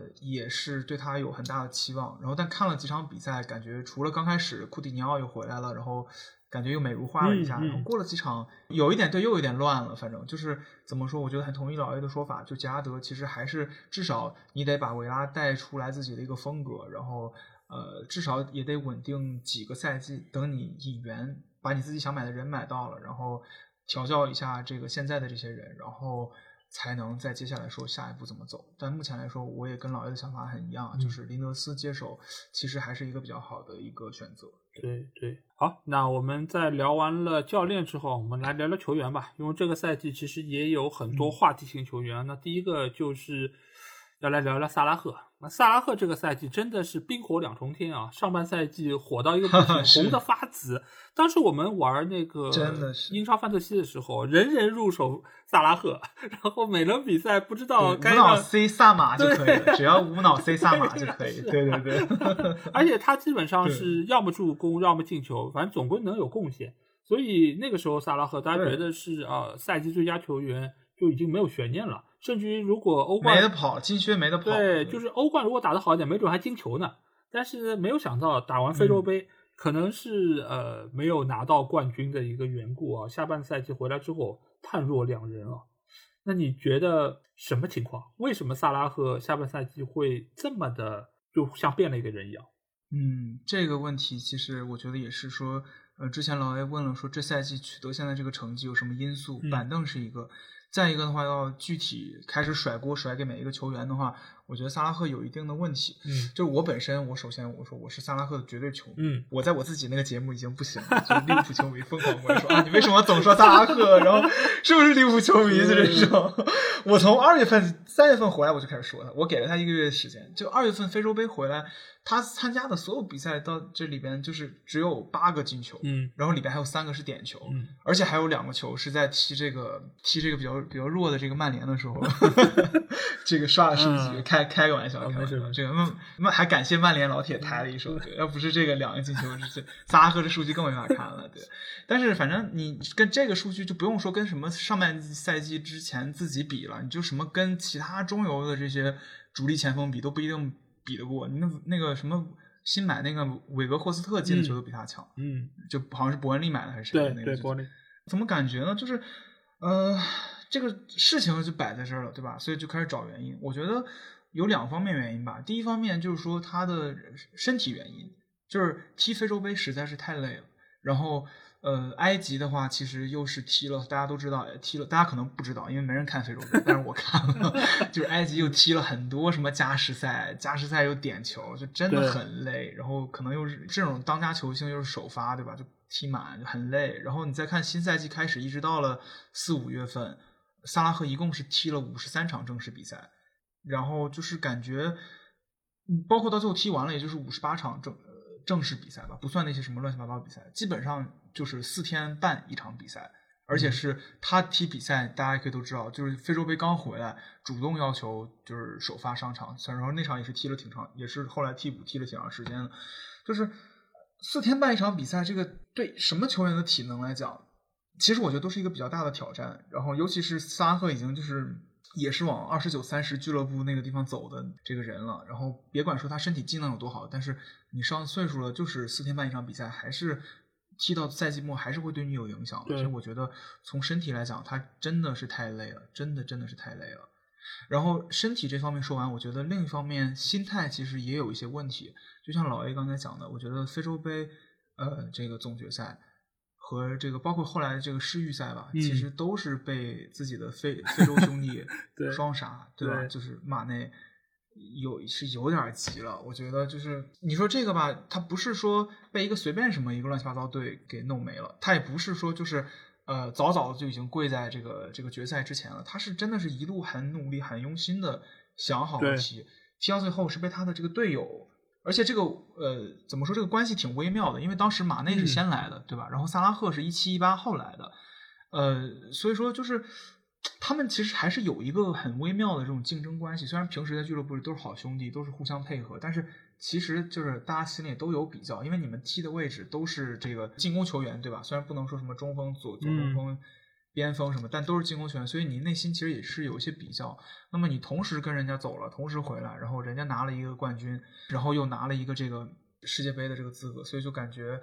呃，心态上肯定会有一点失衡，会有一点想急于证明自己的这个感觉，就是说，哦，我萨拉赫不是因为就是。水平不行，可能是队友，可能是什么，但是我要在俱乐部，我要证明自己。所以你可以看到他下半赛季时候，他踢球少了很多的那种，就是呃，我说句不好听的，利物浦球迷不要不愿意听，就是那种少了一些过脑子的那种踢球。他上半赛季踢球，你看他包括他踢曼城第一赛季过坎塞洛，包括他在这个戏耍这个一一群人啊，包括就是在欧冠踢的那些球，他其实很多时候速度是一方面，但他他可以就是。你以为他要进攻的时候，他其实在等你先做动作，他其实很冷静。对，虽然在很高速做运动的时候，但他其实很冷静，他的脑子很清醒，然后他身体和他的技术又可以让他支持他做出这些动作，嗯，所以他踢得很好。然后你在下半赛季，可能一方面对，可能他的这个这个呃被别人摸清了什么他的套路啊这些有一些可能，但是更多的时候你可以感觉他有点急躁，有机会打门的时候他就是挺想打门的，然后在突破的时候。呃，也很少做那些，就是你可以感觉不到他做那种思考之后的一些变相动作，而是一味的，就是往前突。然后有到在最后，就是我记得四五月份踢联赛的时候，你其实看他，其实过一过自己都没有信心了，有时候直接就开始把球回敲了，而没有之前。就是那种，包括说在踢曼城的第二回合，坎塞洛有两个球是直接给单防把球拿下来了，直接。嗯，我觉得这个和球员的信心也是有一些，就是心理上的这些因素，其实也是有很大关系的。所以我觉得，呃，身体和心理两个因素导致了萨拉赫下半赛季这个状态的一个下滑。是是，因为我觉得他这个赛季他显然是最重视的一个赛季，因为他知道。呃，无论是俱乐部比赛还是国家队比赛，他都需要倾尽自己的全力。所以，我们刚才也说到，他的季前准备，萨拉赫其实就是中间最典型的一个代表。他的体能储备是非常充分的，所以联赛一开打，你会发现他进入状态特别快。他可能是所有英超球队里面前锋当时状态最好的，每场比赛都能够有非常亮眼的表现，不论是射门的准度，还是带球突破的一个成功率，都非常出色。再加上那个时候很多球员打了欧洲杯，他们的体能没有恢复。所以在那个当刻，萨拉赫就显得非常的出色。所以他随着比赛的慢慢增多，他的状态也在调整之中。当然，他的体能也在消耗之中。一直到非洲杯打完，非洲杯这是一个怎样的一个情况？埃及队他不是一个实力非常好的球队。当然，他综合实力还可以，但是呢，除了萨拉赫之外，剩下球员其实给予他的支持不如马内在塞内加尔拿到的支援那么多。所以某种程度上是需要靠着萨拉赫一个人扛着球队往前走的。所以这个时候他其实是在透支自己的体能。在利物浦队，他其实可以相对来说比较缓慢的、匀速的输出自己的能量，他是慢慢的在输出。但是在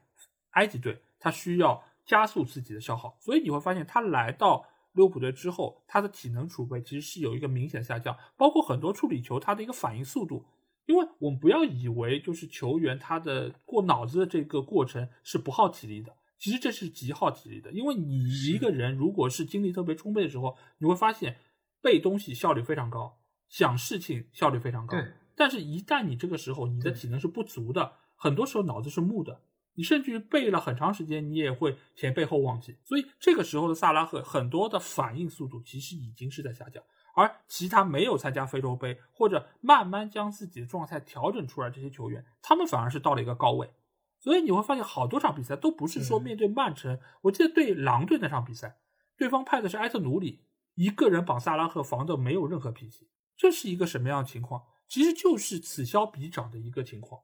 所以萨拉赫到了之后，身体上面确实是一个原因，再到后面他的信心也受到了极大的一个影响，而那个时候球队也会发现。相比于萨拉赫来说，马内的状态可能更好。对，当时你看那个布莱顿库库雷利亚和踢到下半程的那个第二回合踢热刺，搞一个塞塞尼蒙把萨拉赫防死死。对，我觉得跟你刚才说的就是很像，就是下半赛季就是有点。对，而且就是利物浦队也会觉得可能马内状态更好，所以在战术方面也会某种程度上更往那边去倾斜，给更多的球权到马内的脚下，或者说给路易斯迪亚斯。所以萨拉赫这一边的一个战术的权重。其实也在某种程度上被降低，所以这个时候萨拉赫他其实也是停进入到了一个停滞状态。而且我们也知道，马内和萨拉赫这两个球员，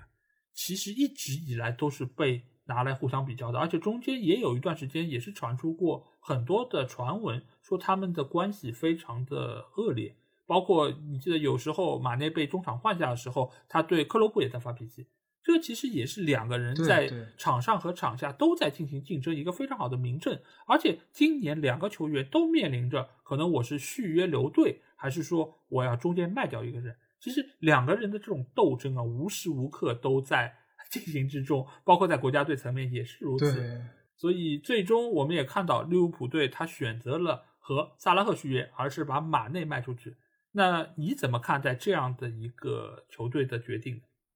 这个首先，我觉得老爷说的很对，就是两个球员的马内和萨拉赫来讲的话，其实还是有竞争关系。所以说，呃，虽然说明面上大家都是好兄弟，一个俱乐部的，对吧？但是，嗯，尤其是回到国家队这边，那就是只有一个人能进，那就是你死我活，对吧？所以说，你在踢完这个回来之后，又要在两个人做配合的时候，难免会更有一些说，我一定要证明自己，我一定要就是。更努力的这种感觉，所以说心态上这个急躁，其实我觉得确实也是个问题。对，然后说回马内的这个问题，我觉得，呃，就是嗯，马内现在是去拜仁了，对吧？对。然后我觉得我其实可以理解他这个决定吧，因为怎么说，就是工资上来讲，就两方面，一方面就是。就是咱们现在就是都是大人了，就还得谈钱，对吧？不是光是理想，说我爱这个球队，然后不收钱，对吧？工资上讲，确实是比萨拉赫低了，是对。然后，而且就是我说续约之前啊，就是比萨拉赫低的。然后，而且是从我能看到的这些，从一些外部声音来讲，其实他的受这个重视的程度，他自己感觉是没有像这个呃，像萨拉赫在球队的这个重视程度这么高的。所以说，我觉得作为一个以一个也是对于球队有汗马功劳的这个球员来讲，他自己其实心里不会很高兴。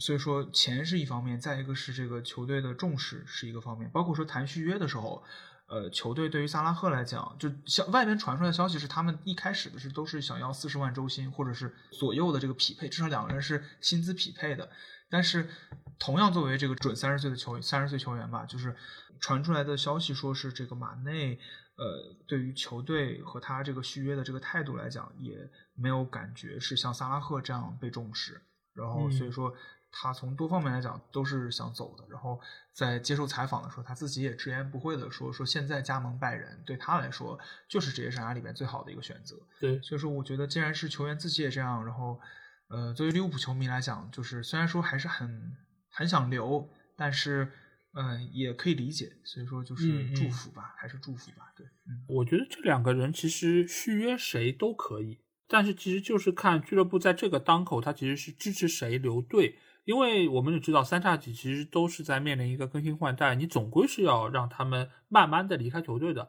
所以在这个时候，趁他们还可以卖出一定价值的情况之下，呃，卖掉一个球员，我觉得是比较理想的状态，慢慢的实现更新换代。而目前我看出来，就是利物浦他显然是站在萨拉赫这一边，这我觉得从理由上也很好理解。一个是马内能够在这个时候，因为他的合约更多一些，所以他能够卖出更好的价格，而且他本身个人离队的一个意愿也比萨拉赫要更好。而且同样来说，萨拉赫他目前也不是属于那种年纪特别大的一个阶段，而且他个人的一个全面程度，呃，也是要比马内更好。马内因为相对来说可能是更吃速度，所以对于未来伤病的一个风险，可能相对来说是更高的。而且就目前来说，利物浦队能够站萨拉赫这一边，也是看中了他更大程度的一个商业价值。因为从萨拉赫来看，他有埃及的市场，他也有中东的市场，所以他在商业上面的价值，某种程度上还是要比马内更高一些。所以从各个方面的一个综合考量来说，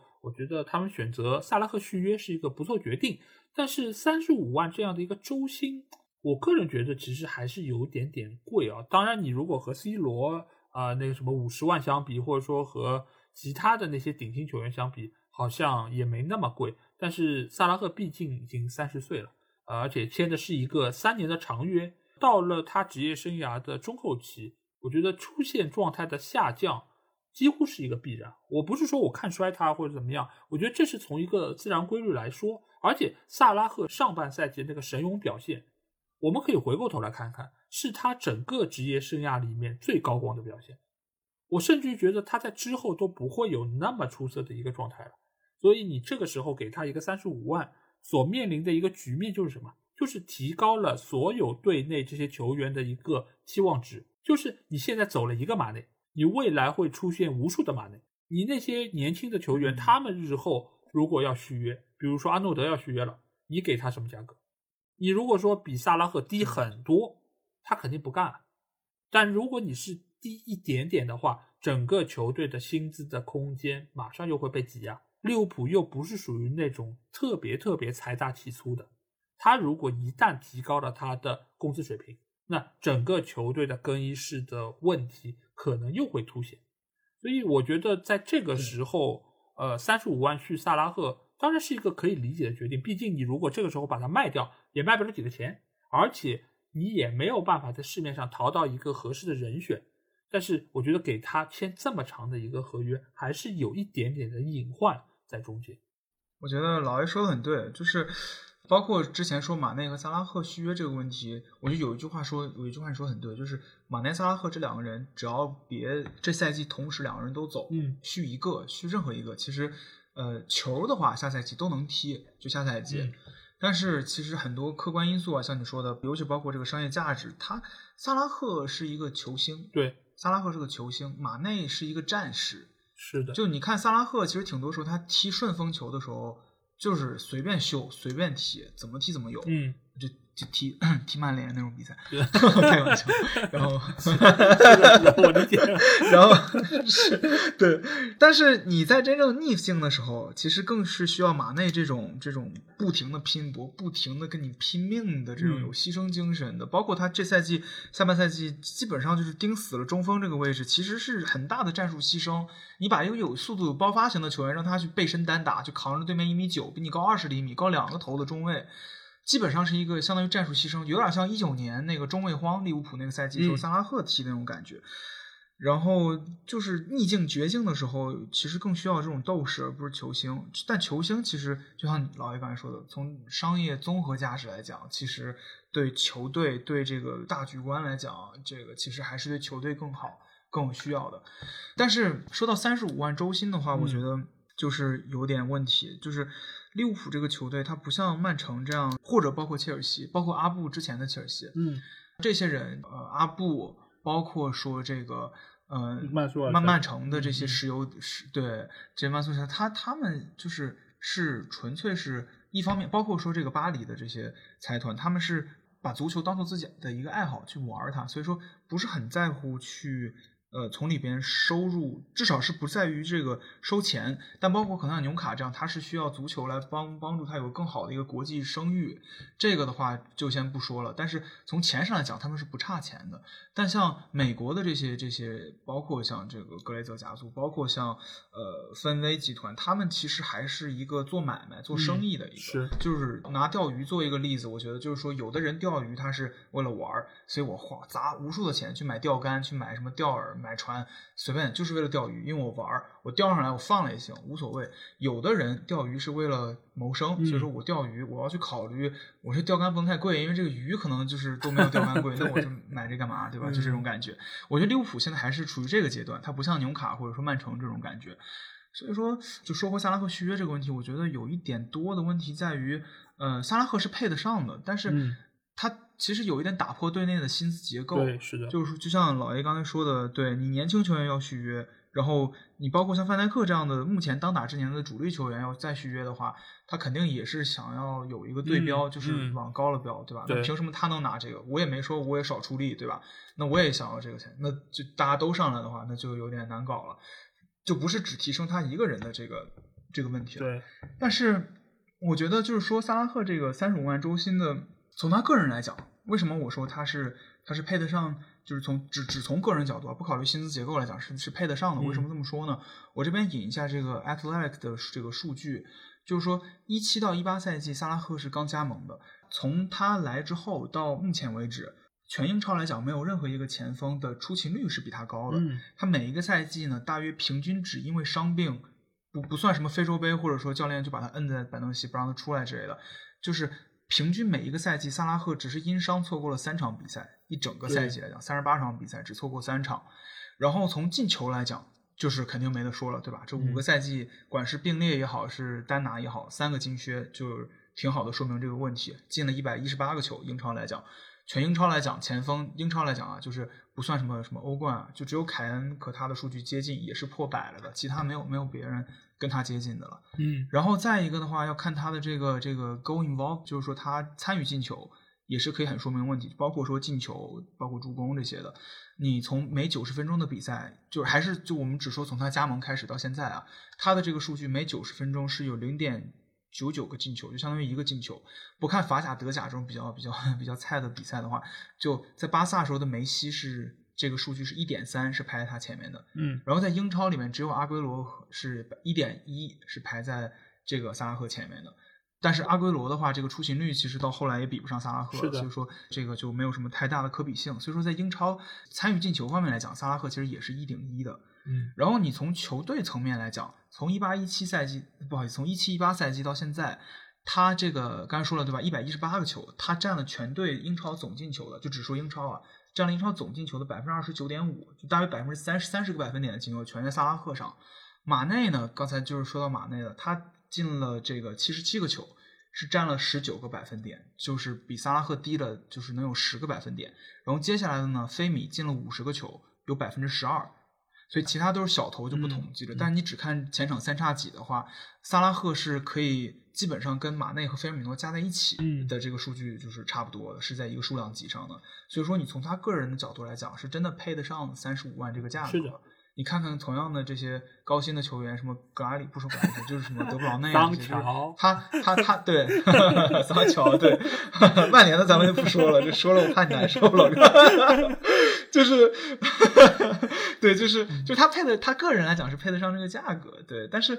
同样的话，就是呃，也是不讲薪资结构啊，先就是他就是像老爷刚才说的，他有一个问题，就是现在是三十了，嗯，他还能不能保持现在的这个竞技状态，嗯，是一个很大的问题。就是，也像老爷说的，从客观规律来讲，他这个人上了岁数，他这个状态肯定是要从峰值下滑的。但是呢，我觉得从一个另一个角度来讲，呃，运动员的话，这职业运动员啊，在现在这个年年代来讲，他如果是注意自己的保养、科学训练，然后膳食也都是这个科学的话，我觉得他的这个竞技状态不会下滑的很快。你你可以从梅西和 C 罗，包括莱万这些顶尖运动员来讲，其实过了三十之后。他的峰值状态在没有明显跌落的状态下，其实还是可以保持一个三三四五年差不多。你看梅西现在没到三十五吧，然后 C 罗是过了三十五的。对，嗯，就从他这个进球效率上来讲，呃，我觉得就是也是，如果能保持这个劲头啊，我觉得萨拉赫的话，其实还是可以配得上他这个三十五万中心的。对，而且而且尤其是你可以看到萨拉赫他的这个肌肉状，他跟这个。呃，沙奇里不一样，就是他还是可以很有职业性的。你包不是说咱说别的难听的，咱们我不知道老 A 踢不踢球，我是就是踢球的，我踢中场的。你看沙奇里每一个赛季他这个球员照片，就是每一年都比前一年更更横着涨了一圈儿，我觉得就是这个竞技状态就是。但你看萨拉赫，从不管脱不脱衣庆祝什么的，就是可以感觉到他对他自己的身体很重视，包括他的团队、他的保养这些。所以我觉得我对萨拉赫还是比较有信心的。但是我唯一的这个担心就是说，他这这个对对于打破薪资结构这一点来讲，还是有一点不太好。但是我不知道芬威会不会玩这个。不算阴招吧，就是说，因为现在主力球员续约其实都在萨拉赫续约之前已经完成了，基本上就是想续的这些，所以说他那些薪资当时是没有加的。然后两年之后，如果萨拉赫走，或者说再过一年能找到接盘侠的话，比如说巴黎这种也是比较需要打开中东市，就是就是有有中东这种接盘侠，要是能来的话，我觉得其实挺配的。因为姆巴佩如果下赛季走。他确实需要一个这个边路的一个球星来，而萨拉赫其实，在中东世界还是很有影响力的。嗯、然后正好巴黎的这个老板也是这种感觉，所以我觉得接盘的话，不知道想不想接一下，嗯、求求接一下了。嗯、然后要是能接的话，我觉得那就不用担心这个薪资结构这个问题，反正人走了，那就就不要谈了。对，就就薪资结构也不有什么打断。但如果要一直留下来，那这两年期间，包括说假设再续约，我觉得是不能再续了，超过两年之后。嗯、但就假设会再续的话，那其他人就就不太好了。所以这就看分威，包括说整个这个呃利物浦制服组这边是要怎么、嗯、怎么操作了。嗯嗯嗯，是的，因为马内和萨拉赫这个话题啊，其实无数的利物浦球迷已经讨论过很多了。总体来说，我的看到的一个评价是这样的，就是萨拉赫属于虐菜狂人，对吧？他对于那种弱队时候，他的数据刷的比较好。但是在关键的比赛之中，马内的稳定性可能会更加出色一点。但是在未来，如果马内出走，谁能够扛起就是对于强队进球这么一个重任呢？萨拉赫是不是能够在续约之后还能有那么好的状态？因为我们也知道很多球员他在续约那一年他的状态、他的表现会比较出色，为了拿一份大合同。奥巴梅扬典型。对对，这其实很多球员都是这样的。所以萨拉赫是不是能够保持他？目前的一个好的状态，我觉得也需要时间来证明。另外一方面来说，如果萨拉赫要走，我其实觉得可能纽卡是一个更好的选择，因为一方面来说，纽卡它也是有中东的市场，它也是沙特的，而且另外一方面它也是在英超，所以萨拉赫的这么一个影响力，包括他的一个适应程度，我觉得可能会是更好的。而另外一方面就是现在的大巴黎呢，它由于换了体育总监，现在来说是坎波斯来操盘。所以你可以看到，今年除了姆巴佩这个续约，因为是之前已经谈好的，之后今年巴黎买的所有的球员、嗯、都已经是一改往日的这么一个作风，他们不再买那些大牌了，他买的球员都是属于那种实力不错的，价格也不是那么贵，所以整个现在大巴黎买人的一个策略已经是有了本质的改变。如果寄希望他们三年之后再买状态有所下滑的萨拉赫的话，我觉得不太符合他们现在给我这个风格。当然，有可能坎波斯到时候走了，他们又恢复到这种土豪作风，呃，那就是另当别论了。土豪开始对土豪开始精打细算，这是真是烦。其他人就找不到接盘侠了，是。但你话说纽卡，其实这下窗有什么非常就是可以说得上土豪的这个操作？没有，他们从来不土豪，是不是也没有？他们其实你看以往买人，包括吉马良斯，也就是四千万。这种其实你要从他从场上表现出来的状态来说，四千万一点也不贵，他非常超值的一个确实比凯塔比凯塔，求求 把凯塔买走，来好心人把凯塔买走。凯塔主要 我觉得还是伤病多了一点，就是他如果不受伤的几场比赛，其实打的也还行。当然，他可能在各方面来说都不如剩下的那几个球员那么出色。但总体来说是要卖有点难度，我只能这么说。对，只能这么说。你看欧冠那那脚打这个皇马那脚高射炮，这脚要是加迪来打，说不定能扳平了。我觉得啊，那是他这个心球员就是心理上，嗯，我看他采访就是说他呃，好像是他队友说的还是他自己说，说他有点像小公主那个性格，就是有点内向，他平时不太喜欢跟人交流，所以说如果给他压力太大了，他的发挥就不太好。嗯，然后我觉得哎，这种球员在利物浦其实挺难的。对，是是。好，那这个赛季其实我们就除了萨拉赫和马内之外啊，也也有其他的一些球员是给我们留下了很深的印象。那这个你觉得这个赛季哪些球员的表现是比你预想的要出色一些，而哪一些又没有达到你的预期？嗯，我觉得上半赛季的萨拉赫其实真的是超级的，这个当然我们讲过了，但我还是想说一下，嗯、就是真的是超级出乎我的意料。我就从他这个在之前一个赛季，我知道他可能会有稳定的输出，但没有想到会不知道是这个翻新了自己的打法还是怎么样。但是反正感觉就是。就真的是这个，就是活力无限啊！上半赛季、嗯嗯就是让每一场比赛看起来，我都觉得我的天呐，这个赶紧续，赶紧续，就这种感觉。嗯 然后还有一个球员，我觉得提一下，就是呃哈维埃利奥特，就是嗯我之前对这个利物浦的话，就是我还是比较喜欢看这些这个年轻球员踢球，因为我感觉一直买买买这种感觉就有点土豪作风吧。然后再加上我之前比较喜欢玩这种足球游戏啊，然后我挺喜欢这种养成类的这种。呃，搞一个小妖，然后自己慢慢带。然后我觉得利物浦这边他训练的时候会有一个这个这个 buddy 制，就是他会一个老球员带着一个新球员，就是说训练还是听教练和助理教练的，但是有一些细节操作，呃，他是两个人绑定的。然后萨拉赫这边就是带埃利奥特，然后所以你看，在啊他们在上半赛季就重重伤之前，他们其实边路埃利奥特是打右边路的，他们好多配合。埃利奥特虽然是作为一个这个中场球员吧，当时，但是其实踢的挺有这种前锋的影子的，就挺有萨拉赫这种感觉的。他的包括对于呃球路的一个处理，包括说对于自己这个处理球和带球，其实都是让人感觉非常是年轻有为、非常大有可为的一个中场，包括甚至在未来可以踢前锋的一个球员。所以这也是为什么当时呃，我记得在这个利兹联主场重伤之后，那个萨拉赫也是第一时间就是。非常心疼的跑过去，嗯然后叫人啊，然后去查看他伤势，确实是自己带出来的孩子，也是比较心疼嘛。然后，嗯、包括这个在庆祝那个联赛杯，好像是庆祝的时候，在那个车上有人拍到萨拉赫和埃利奥特站在一起，然后。呃，当时那个萨拉克还是续约没有续好嘛，然后埃利奥特就对着那个镜头比了一下，我不知道老 A 记不记得，就是他比了一下拿手签的那个、那啊个姿势，然后比了一下萨拉赫，然后竖了个大拇指的，就是说这个签约我帮你们搞定了，我来说服的。然后萨拉赫打了他一下，就很娇羞的扇了他一下，那种感觉，就感觉球队的这个气氛挺好。对，当时反正这个大伤前的埃利奥特确实也是很出乎我的意料，嗯包括说他呃伤愈归队回来也是直接打了一个非常精彩的一个凌空半凌空这种进球，也很漂亮。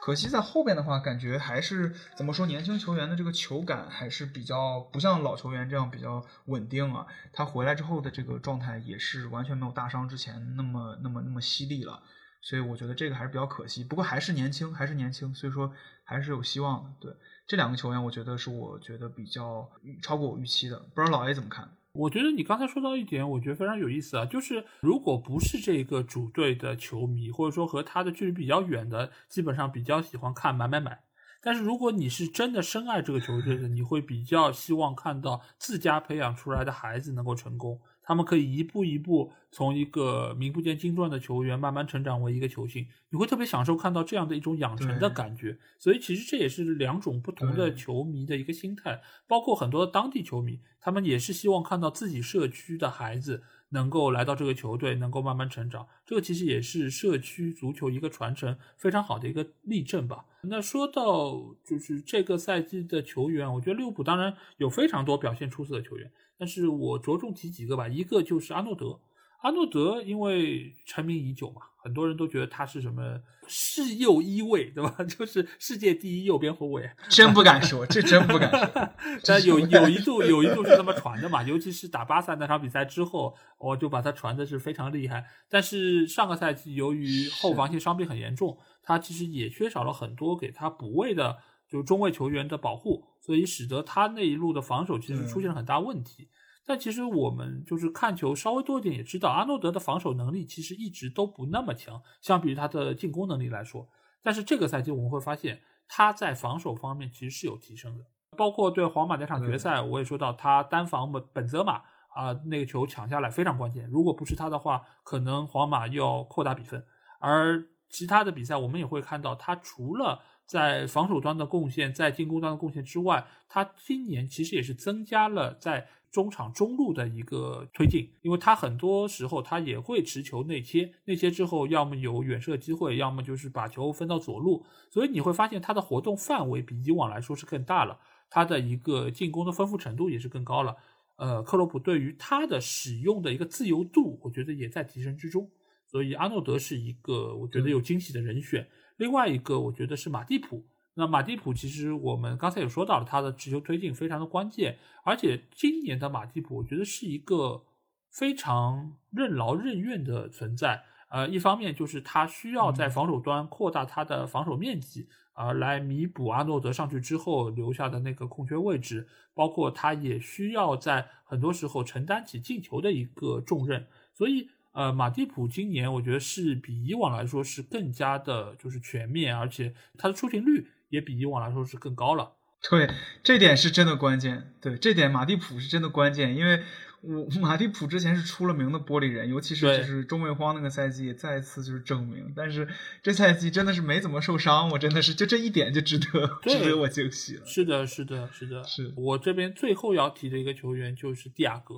蒂亚戈，我真的是觉得曼联里面的博格巴踢球，我我是非常爱看的，因为他。长传啊，包括他的视野啊，他的整个大局观，包括传球准确性都非常出色。那利物浦的话，我就特别爱看蒂亚戈踢球。蒂亚戈，我觉得真的是一个传球大师，就是每一次他的拿球都是那么的随意，你看着很随意，但是他都很有分寸感。他的处理球，包括他不管是传球还是带球，或者说他的调度，甚至只是一个转身，你都会觉得很有节奏和韵律感，就像在看跳舞一样。所以。足球这个运动到现在来说已经非常的工具化，就每一个球员在我看来都是一个零件，都是流水线上的一部分，缺少个性。但是蒂亚戈这样球员的存在，我觉得是很好的弥补了这方面的一个缺失，因为他的存在让你知道足球是有多样性的，足球是能够踢得非常好看的。这点来说，嗯，巴西球员真的是非常非常的独特啊。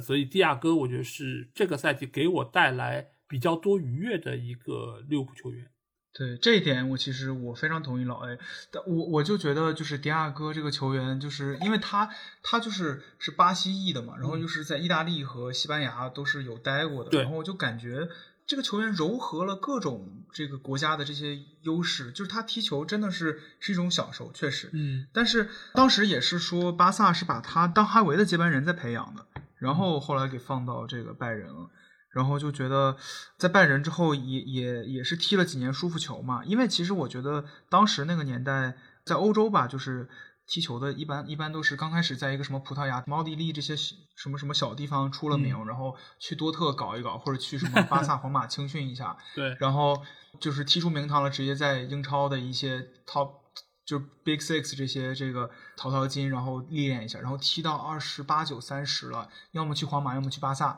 最后去德甲去拜仁养老，就这种职业曲线。要么就是最近十年吧，可能就是去中国或者去什么中东去养老。不过现在中国政策改了，也没法来中国养老了，就去美国什么大联盟什么的。但是，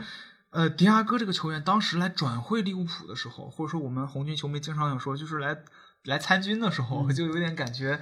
哎，这哥们儿都二十二十九了哈，然后也是功成名就，在在这个拜仁也拿了各种冠军了，然后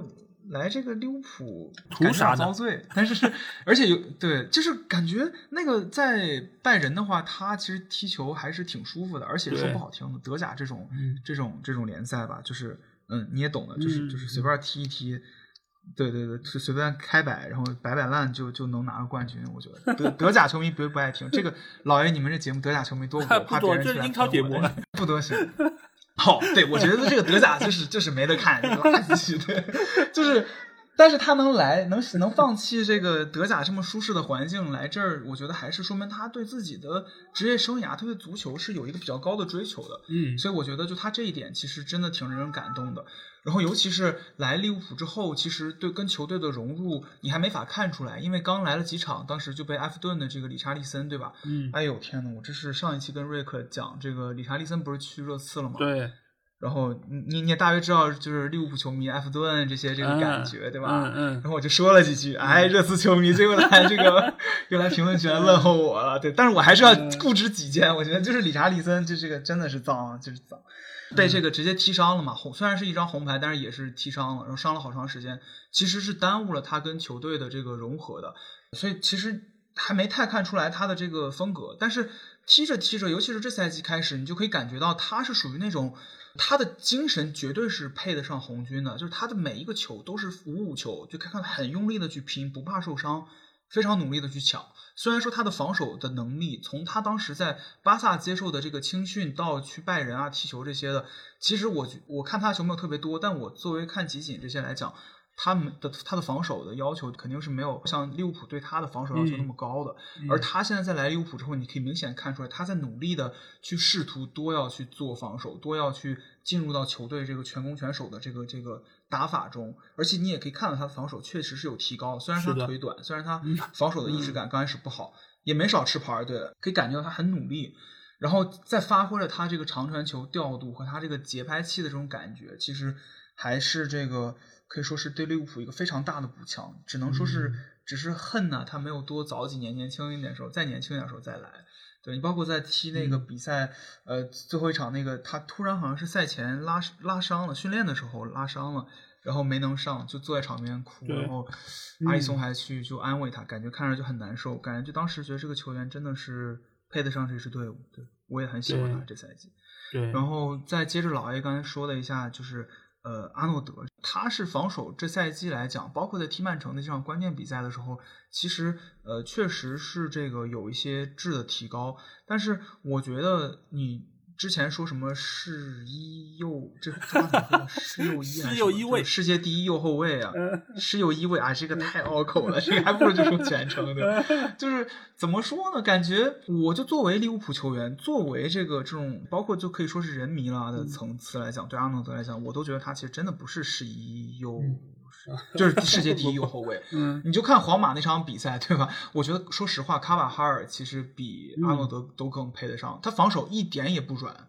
就防守绝对比阿诺德是上了一个层次。包括说，其实维尼修斯失那个球，可以说是当时啊定巴尔韦德没盯好，也可以说是范戴克一直在那退，也可以说，但其实你那个位置要是卡瓦哈尔放维尼修斯的话，就不会让他跑着空位。我我说实话，我觉得。然后你更不用说英超联赛的时候。呃，尤其是踢这个小蜜蜂布伦特福德第一回合三比三踢那场的时候，那个简直漏的，我当时我都想把电视关了，就那种感觉。然后就就就是来气，就是说，当然了，他还年轻，他还有这个很多提升空间。但是我觉得，呃，然后再说卡瓦哈尔，其实进攻，你包括从皇马那场比赛，皇马这几场比赛踢曼城啊，踢切尔西这个，你都感觉他进攻其实一点也不差。呃，只不过说他的这个最后一脚出球，这种圆月弯刀、四十五度拉这个斜长传，这些准确性这些可能是没有阿诺德亮眼。但是我觉得要说世界第一右后卫，我随便一说，我感觉能说几个就就现役的可能跟阿诺德强。但我觉得阿诺德强，他强在哪？他是还是我刚才说的，就像维纳尔杜姆和和库蒂尼奥一样，就是说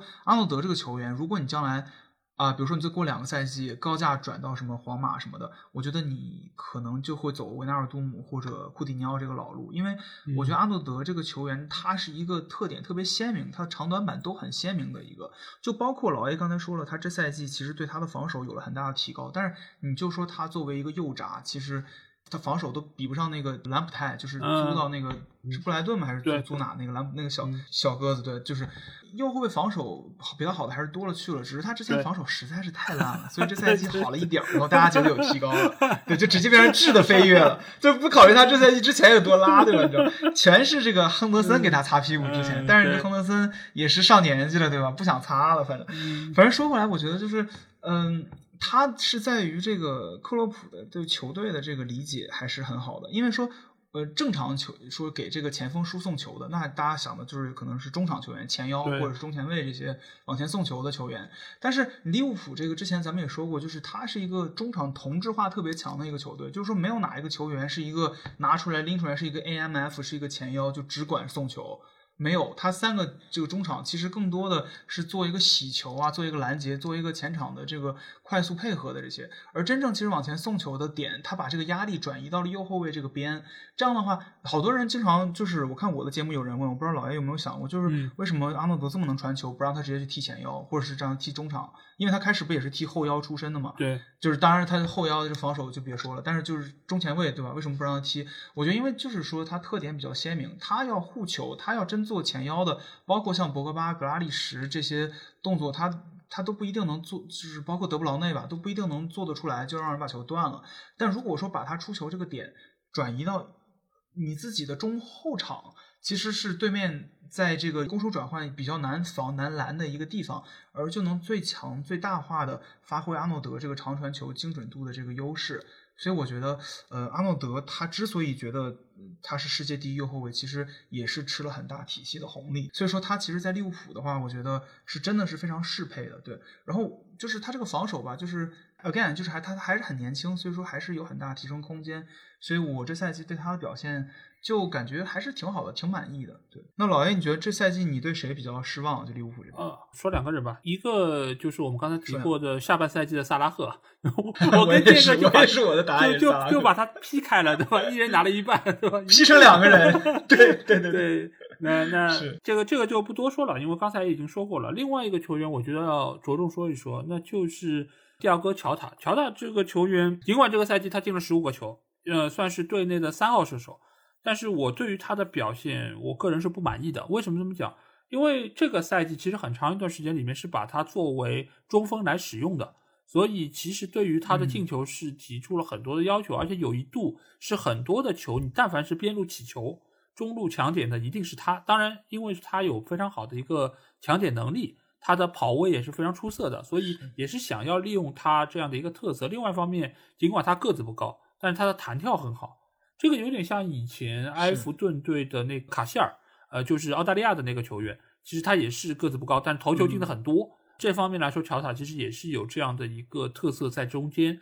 但是我们不得不说一句，就是他这个赛季把握机会能力其实是有比较明显退步的。当然，你可以说以往他的把握机会能力非常好，来一个进一个。我当然也没有对于他有这么好的要求。但是你会发现，他也是属于那种打顺风球的球员。这场比赛状态好了，他能够进一两个，能够把握得住。但是有时候你会发现，球队指望他进球的时候，他会挥霍不少的机会，而且甚至有时候克洛普会把他可能打到六十分钟就换下来。其实也就是觉得他今天状态不够好，你还是不要上去了。所以你说他真的能够接班所谓红箭三侠，或者说是以前的三叉戟的能力吗？我觉得他其实是做不太到的。尽管菲尔米诺他以前进球也没那么多，但是菲尔米诺比他来说要更加全面一点。他有不错的就是站桩的能力，他能够在中路站一站，而且他在中路的分球能力，我觉得要比乔塔更好。乔塔他其实是有一点点毒的，他是属于那种能够拿到机会，我不太愿意传球，我就是要自己终结，我就是要自己打的。这个其实不是一个特别理想的体系球员，他更大程度上是在享受体系给他的红利，但是他本身。并不创造太多的机会，所以这样的球员，我觉得有一个 OK。但是你如果都是这样的球员，对于整个集体来说，其实并不是特别好的结果。因为有时候其实两个边路，马内也好，萨拉赫也好，其实已经跑出了位置，你其实把球分过去，效果会更好。但是如果正好遇到今天乔塔的脚缝不顺，这个球打不好，那可能这个机会就浪费了。所以我觉得这个赛季到最后，他的上场时间。被压缩，我觉得也有这方面的原因。对，我觉得老爷说的很对，你跟我想的是一模一样的。我觉得利物浦这赛季真是说表现不好的，其实。真的没有，我觉得可能你要说有提有，因为因为你这么说这个问题的时候，其实默认的就是说跟上个赛季比，对，所以说菲尔米诺上赛季其实已经已经有点拉了，这赛季就继续拉就是挺好的，就是我我没有没有没有希望他这赛季能打出一就是一八年那个状态，所以说他就继续保持就是上赛季那个不温不火那个感觉就行，因为也上岁数了，就就挺好的，就是挺好，就这样嘛，对吧？祝福。然后，但是你若塔或者说啊，其实我觉得你这个翻译挺挺好的，因为他那个 Jota。呃，我当时就在想，他翻译成那个葡萄牙语，然后葡萄牙语的话，他对他他其实是发那个乔 Jota 的那个音，对。但是中文现在主流翻译还是若塔。但是我当时就觉得应该翻译成乔塔比较好，因为他那个 Jota，他这在葡萄牙语里面就是这个字母 J 的意思，中文或者英文叫那个勾叫 J 嘛，但是葡萄牙语它这个字母就叫 Jota，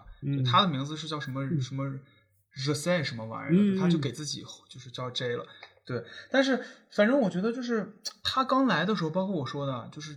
就感觉像迪亚斯一样，就是非常适配体系，一下就踢出这个感觉，然后疯狂进球。然后当时好像是踢中日中日德兰那一场，让人顶上膝盖了，然后伤了一阵子。对，然后后来的话就是也有稳定出场。但我觉得我就特别同意老爷说的这一点，就是他创造机会的能力确实不多，然后球队真的是挺依赖他的这个把握机会的能力。对，然后之前这些比赛，你也可以看出他把握机会能力确实是挺强的。对，尤其是就是一个我跟瑞克都非常不理解的一个点，就是为什么一个不到一米八，刚一米七五还是一米七六的一个、嗯一个兄一个兄弟，能疯狂在这个一米八九、一米八几的人缝里边儿壮汉啊，嗯壮汉堆里能抢着点，反正对，然后各种分析，感觉是腰腹能力好啊，然后可能小时候打过篮球啊，对球预判什么比较好啊都有，嗯但是不知道，但是反正总之就是投球也挺好，然后有一点像那个放大版的孙兴，也不是孙兴民吧，就是说很均衡，头球左脚右脚都可以踢，嗯但是尤其是这赛季的下半赛季，其实我也不太明白他为什么这个状态有点下滑。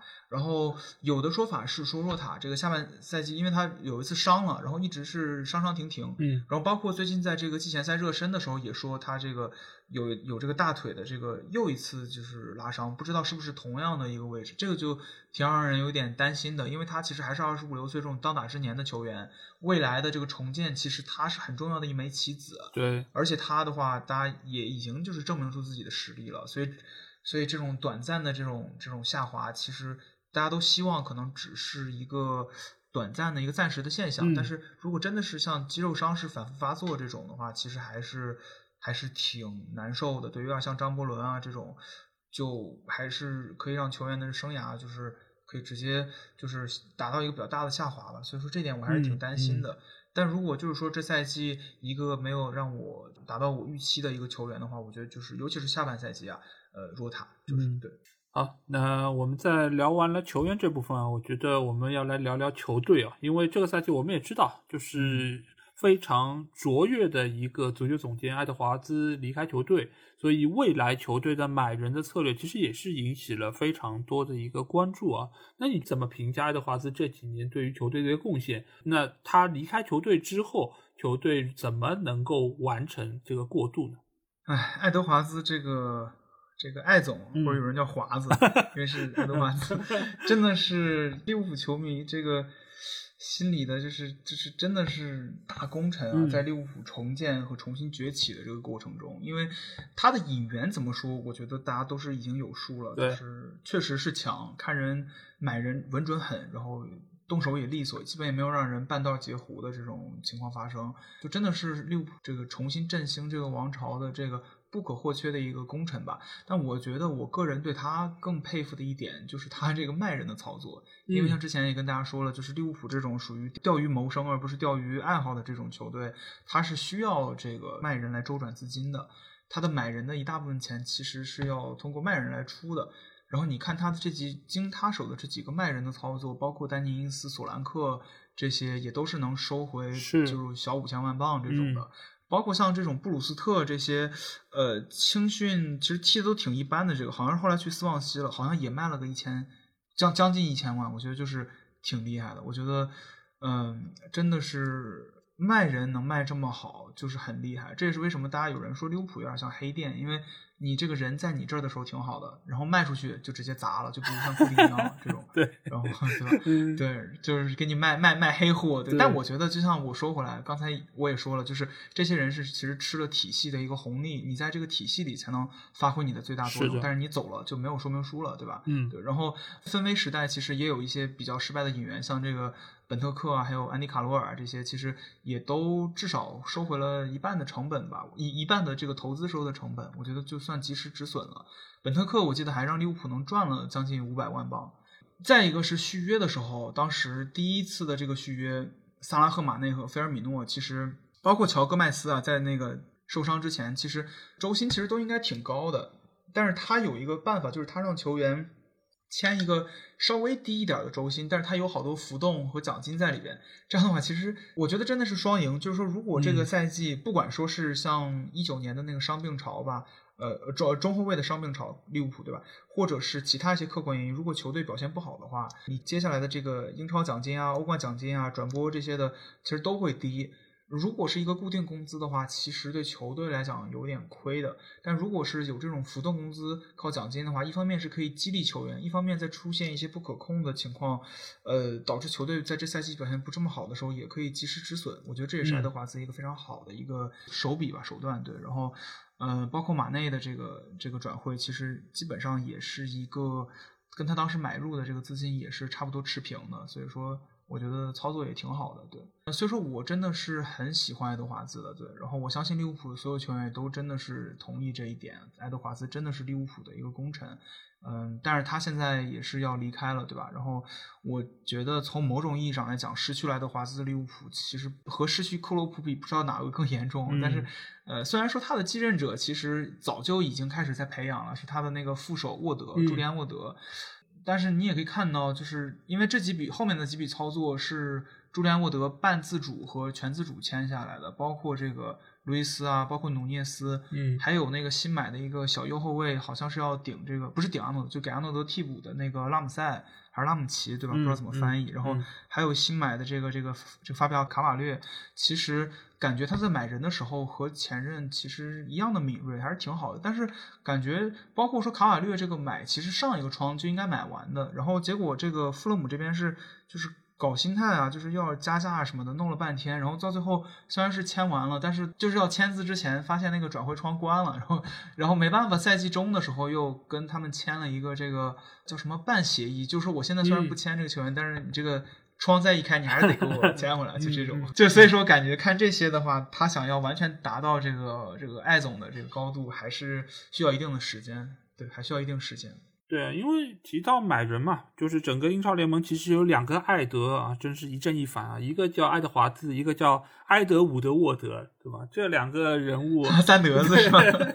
对，所以这个真的就是正向和反向的一个存在啊。爱德华兹真的是作为曼联球迷来说，非常非常的眼红啊。而且我们之前长节目也有做过一期关于足球总监的节目，其实当时我也是把最佳的足球总监这个位置给到了爱德华兹。因为他不但是买人出色，而且他在卖人方面也可以让一个比较一般的球员卖出很高的一个价格。这个也是让呃整个球队不但在资金上面获得了很多的收益，而且也是能够啊给到克洛普非常大的一个支援。所以利物浦队能够有今天，我觉得爱德华兹的贡献是功不可没的。呃，另外一方面，我觉得在未来来说，利物浦队的买人情况，我觉得短时间内不会有变化，因为。呃，爱德华兹他尽管是一个谈判的好手，但是其实包括球探系统，包括其他的一个结构搭建，其实已经完成，所以相对来说，短期之内不会有太明显的一个区别。包括买人的质量，我觉得你但凡能够买来克洛普就能够用得好，而且本身爱德华兹他也是数据分析出身，所以他对于整个球探系统在数据分析方面的一个搭建，他也已经是花了自己比较多精力。所以这个结构一旦完成，未来的话，我觉得短期内会比较的顺畅。但是从沃德这两个窗口买人的一个情况来看，一个迪亚斯，一个努涅斯，这两个球员都已经进入了历史利物浦买人身价的前五位，就是他买的人的价格有点贵，而且我相信利物浦的转会的预算并不会特别高。呃，分威集团不会给太多的钱给到，没高过，对，从来没高过。所以你如果是买了这样的一个就是比较身价高的球员，那意味着什么？就是你不能有任何的风险，你一定要买对。你如果买的不是那么理想，或者没有打出来，那对于球队的影响就会比较巨大，因为你就买了这一个人，或者说你就买了这几个人，一个身价特别高的，还有几个可能几百万的，就是类似于彩票的这么一个存在。所以这个其实对于买人的要求会变得更高，你不能有任何闪失。对，所以沃德现在来说，一方面就是他这种买人策略是不是特别的理想，另外一方面就是他的谈判能力是不是能够再精进一些，能够像爱德华兹那样的出色。你比如说像买努涅斯这样，努涅斯以往来说他在整个转会市场里面的标价大概就是五千万左右。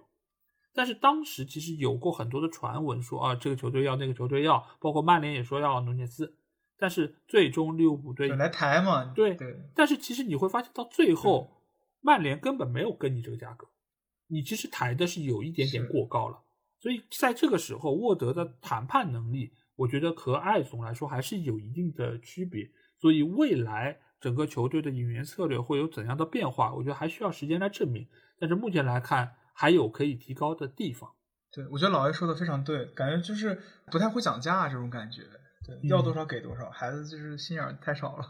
这个还是需要有，就是积累经验嘛。这个你需要多买几次人，可能才会砍价，或者说知道怎么砍到一个对方没法拒绝的合理的价格。我觉得这个还是需要一定的历练来提高自己。那这边的话，我觉得还有一个问题啊，其实也是围绕在很多曼联球迷心上的一个问题，就是同样都是美资，为什么丰威集团和格雷泽会有这么大的区别？你们能够搞得这么好，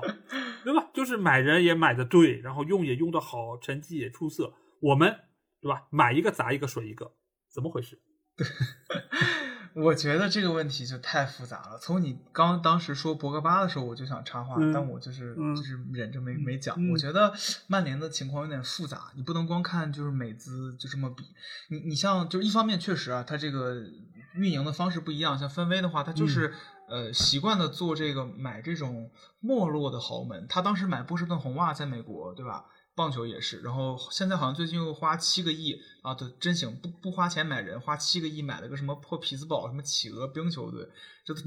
气死人了，简直。但是他买这种就是曾经厉害过的，现在有点没落的，其实就是当年的利物浦，他买这种队，然后来从上面，他是属于一个杠杆，他是低进高出。就他有这种经验，所以说他知道怎么去运作这种没落的这样的豪门。但是我感觉格雷泽家族在这一点没有，一方面是没有分威家族有经验，再一方面我感觉格雷泽家族，我不是很懂曼联的这个这个这个政治啊，但是我感觉呃曼联的情况，曼联的水要比利物浦深得多，因为因为利物浦当时最惨的时候是在也是美国嘛，这是那什么狗血双雄，这是球队马上就已经要托管了，然后。后来是这个让让分威给给拿下来了，就是说，呃，其实就是之前也挺惨的，但是他的问题主要就是资金周转这么一个问题，他球队不存在一些什么元老呀，一些之前的这个伟大不掉的一些一些问题，但是而且而且利物浦是出了名的，就是说你不行你就走，然后我们这也留不住你，就你看其实托雷斯走了，包括当年的什么苏亚雷斯、库蒂尼奥这些。也算是被迫出走，也算是球队就不要了，反正最后是留不住就走了。但曼联其实我觉得，呃，由正是由于曼联是抓住了这个足球商业化最成功的一个九十年代，呃，这个二零零零年前后的这个，所以曼联其实是最有钱的一个球队。我觉得，就是就是在这个商业角角度来讲，不算人投的钱，就包括他球队品牌，包括球迷啊这些球星什么代言，就其实是最有钱的。他真的不缺钱，但是也就是他这个不缺钱，导致了我个人感觉格雷泽家族就有一点呃有点拖大了。当年弗格森爵士走的时候，和大卫吉尔两个人，应该是我没记错，是在同一个夏天一起走的。我觉得这两个人当年可是在曼联买人，包括是运营球队，其实都。呃，很主导的一个，两个人同时走，我觉得老板就有点稍微有点放羊了，这种管就就不太不太管结果了。而且你再从看福格森爵士走了之后，主教练也是乱七八糟，就是又来这个范加尔，什么莫耶斯、穆里尼奥，乱七八糟，就是来一个走一个，就是像我说，就是把这些教练都放在聚光灯下。让他们其实也挺难做的，因为你一个主教练，我感觉在曼联就没有什么足够的时间来磨合他想买和他手下有的这这批球员。就穆里尼奥这种个性比较强的这个教练，就是一个很好的例子。这就导致我感觉就是感觉我我的只能是不停的买人卖人，但是他感觉又没有足够的这个专业知识来应对这个，所以我觉得。呃，曼联就是有一点这个问题，跟这个利物浦比，我不知道老 A 怎么看。嗯，我觉得这个问题有几方面吧，一个就是这两个美资，他当初买球队的目的就不完全一样。因为曼联它是属于一个在顶峰的大球队，所以当时格雷泽不管是通过什么手段啊，就是吸取股份也好，或者说用一些杠杆等等贷一些款这样的手段，他把球队买下来，最起码他花的钱是不少的。所以这个时候他其实想的就是一件事儿。就是你这头羊很肥，我就得薅羊毛，我就得吃你的肉，我就得吸你的血，所以他的目的就是这个。而当时分威集团来买利物浦的时候，利物浦其实是处在一个不是那么高位，尽管它是有不错的过往的历史，它是所谓的底蕴党，所以他买了这个球队之后，他是觉得我可以用你这个品牌的价值来提升我自己。另外一方面呢，我是用我就是比较少的钱，然后来让你的这个就是品牌来给我加成。所以他其实目的是不一样的，所以他某种程度上他也是有一种就是我先把你养肥了，我再薅羊毛的这么一个策略。所以双方的目的不一样，做法也就不一样。另外一方面就是我说到，就是曼联他其实一直以来都没有足球总监，没有足球总监这个问题其实是有历史原因的，因为福格森在队时间太长，他是一个 manager，他一个人是肩挑了足球总监、教练，然后训练等等各方面的职能。这个是在以往来说非常主流的一个形式，但是放到现在来说，很多的或者说绝大多数的现代俱乐部都是有足球总监、教练、助教团队、球探系统等等这样比较明晰的一个分工来做的。而曼联在过往很多年都没有足球总监，没有足球总监就意味着什么？第一就是他们请来的教练很多就是自带 manager 属性的教练，比如说穆里尼奥，比如说范加尔这样的教练，他来了之后就意味着什么？这些球员要换一批人，因为他自己就是足球总监，对，所以使得你的俱乐部花了很多的冤枉钱，而这个冤枉钱就意味着什么？我在买你的时候，我是看中你，我要你，所以我是高价，而下一个教练来了之后，你是垃圾。我不需要你，我把你卖了，你就是低价，甚至于是贱卖，所以这个对于俱乐部的资产是极大的一个浪费。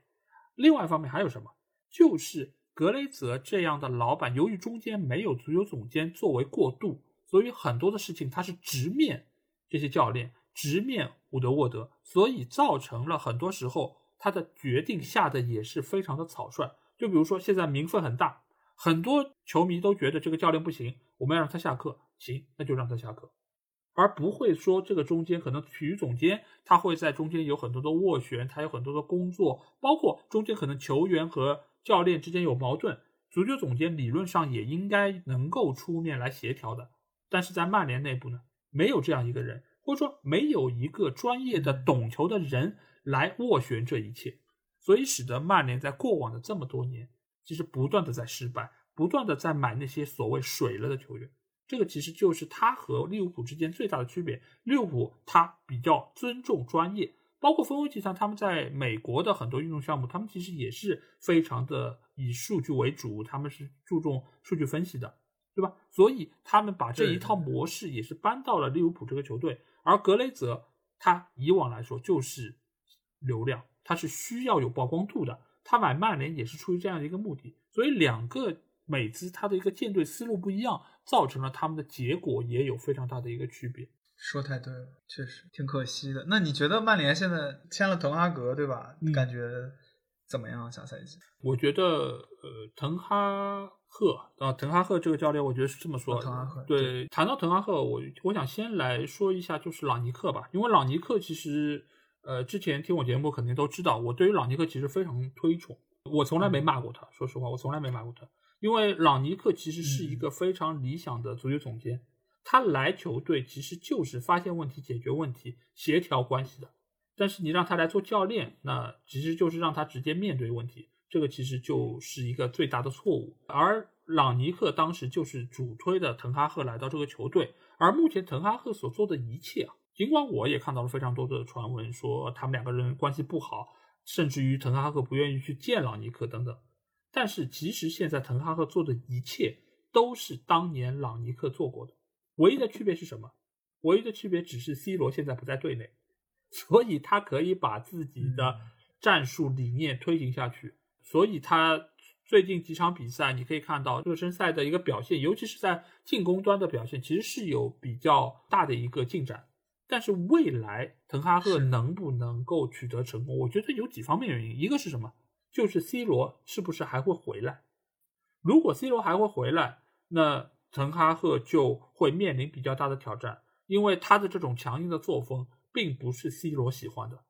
也没有办法满足 C 罗的要求。而现在来说，C 罗为什么要闹转会？就是滕哈赫其实已经给他释放了信号，就是你未来在我这儿没位置，那他怎么还会愿意留在球队？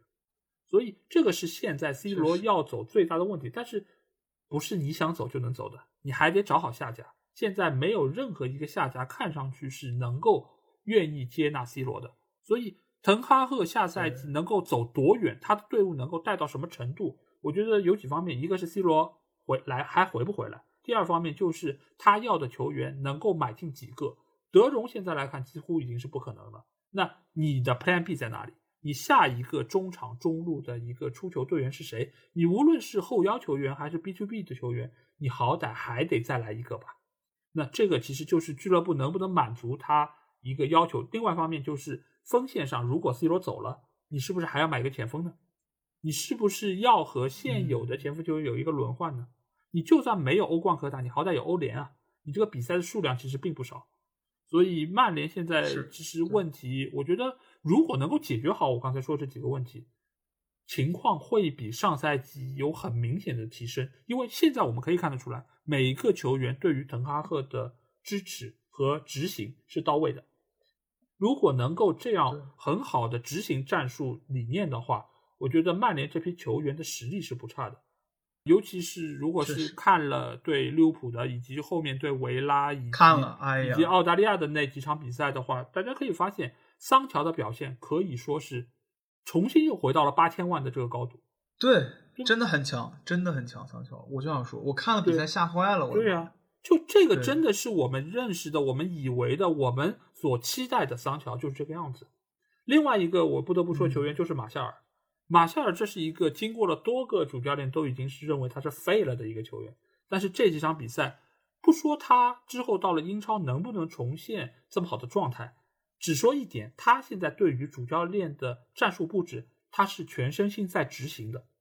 这种态度的马厂长以前就没怎么见过，就说明现在队伍里面对于滕哈赫的战术是认同的，而且对于他那种非常严苛的战术布置，大家都是觉得我们可以这么做，这么做我们能赢球。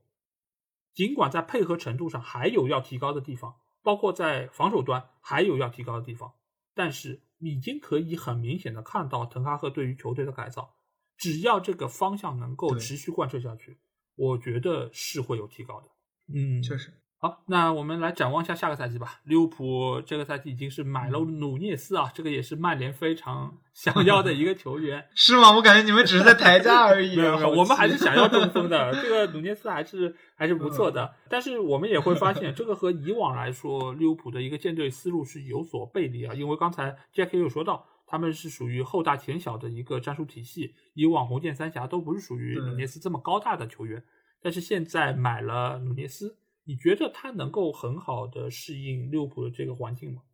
对，我觉得，呃，老 A 问这个问题真的很对，因为利物浦的话，把它阵容这个四三三简化一点跟大家讲，其实就是一个后高前低，就是前场六个人，包括说中场三个人，就是在防守的时候围堵你的后卫和中场的这个出球，逼着你往前开大脚。开大脚的话，两个中卫又是巨高无比，然后尤其范戴克这边就是这个顶的球就不但是可以把你给解围回去，而且是还可以定向的解给相对来说空的那边，然后再接下来再一波进攻。就是如果利物浦想打你的进攻潮一样，就是不想开始控球，而开始打你了，就是有种乱拳打死老师傅这个感觉，就疯狂进攻，就是没有什么喘息的时间打你打的，就是这种感觉。但你现在如果前场有一个高点的话，如果要是每场都基本每场首发的话，那你势必的话，这个因为你身体对抗和速度就是两个基本上就是二选一。呃，有的球员确实是可以比较平衡，这个我可以接下来再讲。但是基本上就是二选一，因为你身材高大的话，就从物理定律上来讲，你就必须是惯性大。惯性大的话，就会相对来说比较容易吃晃。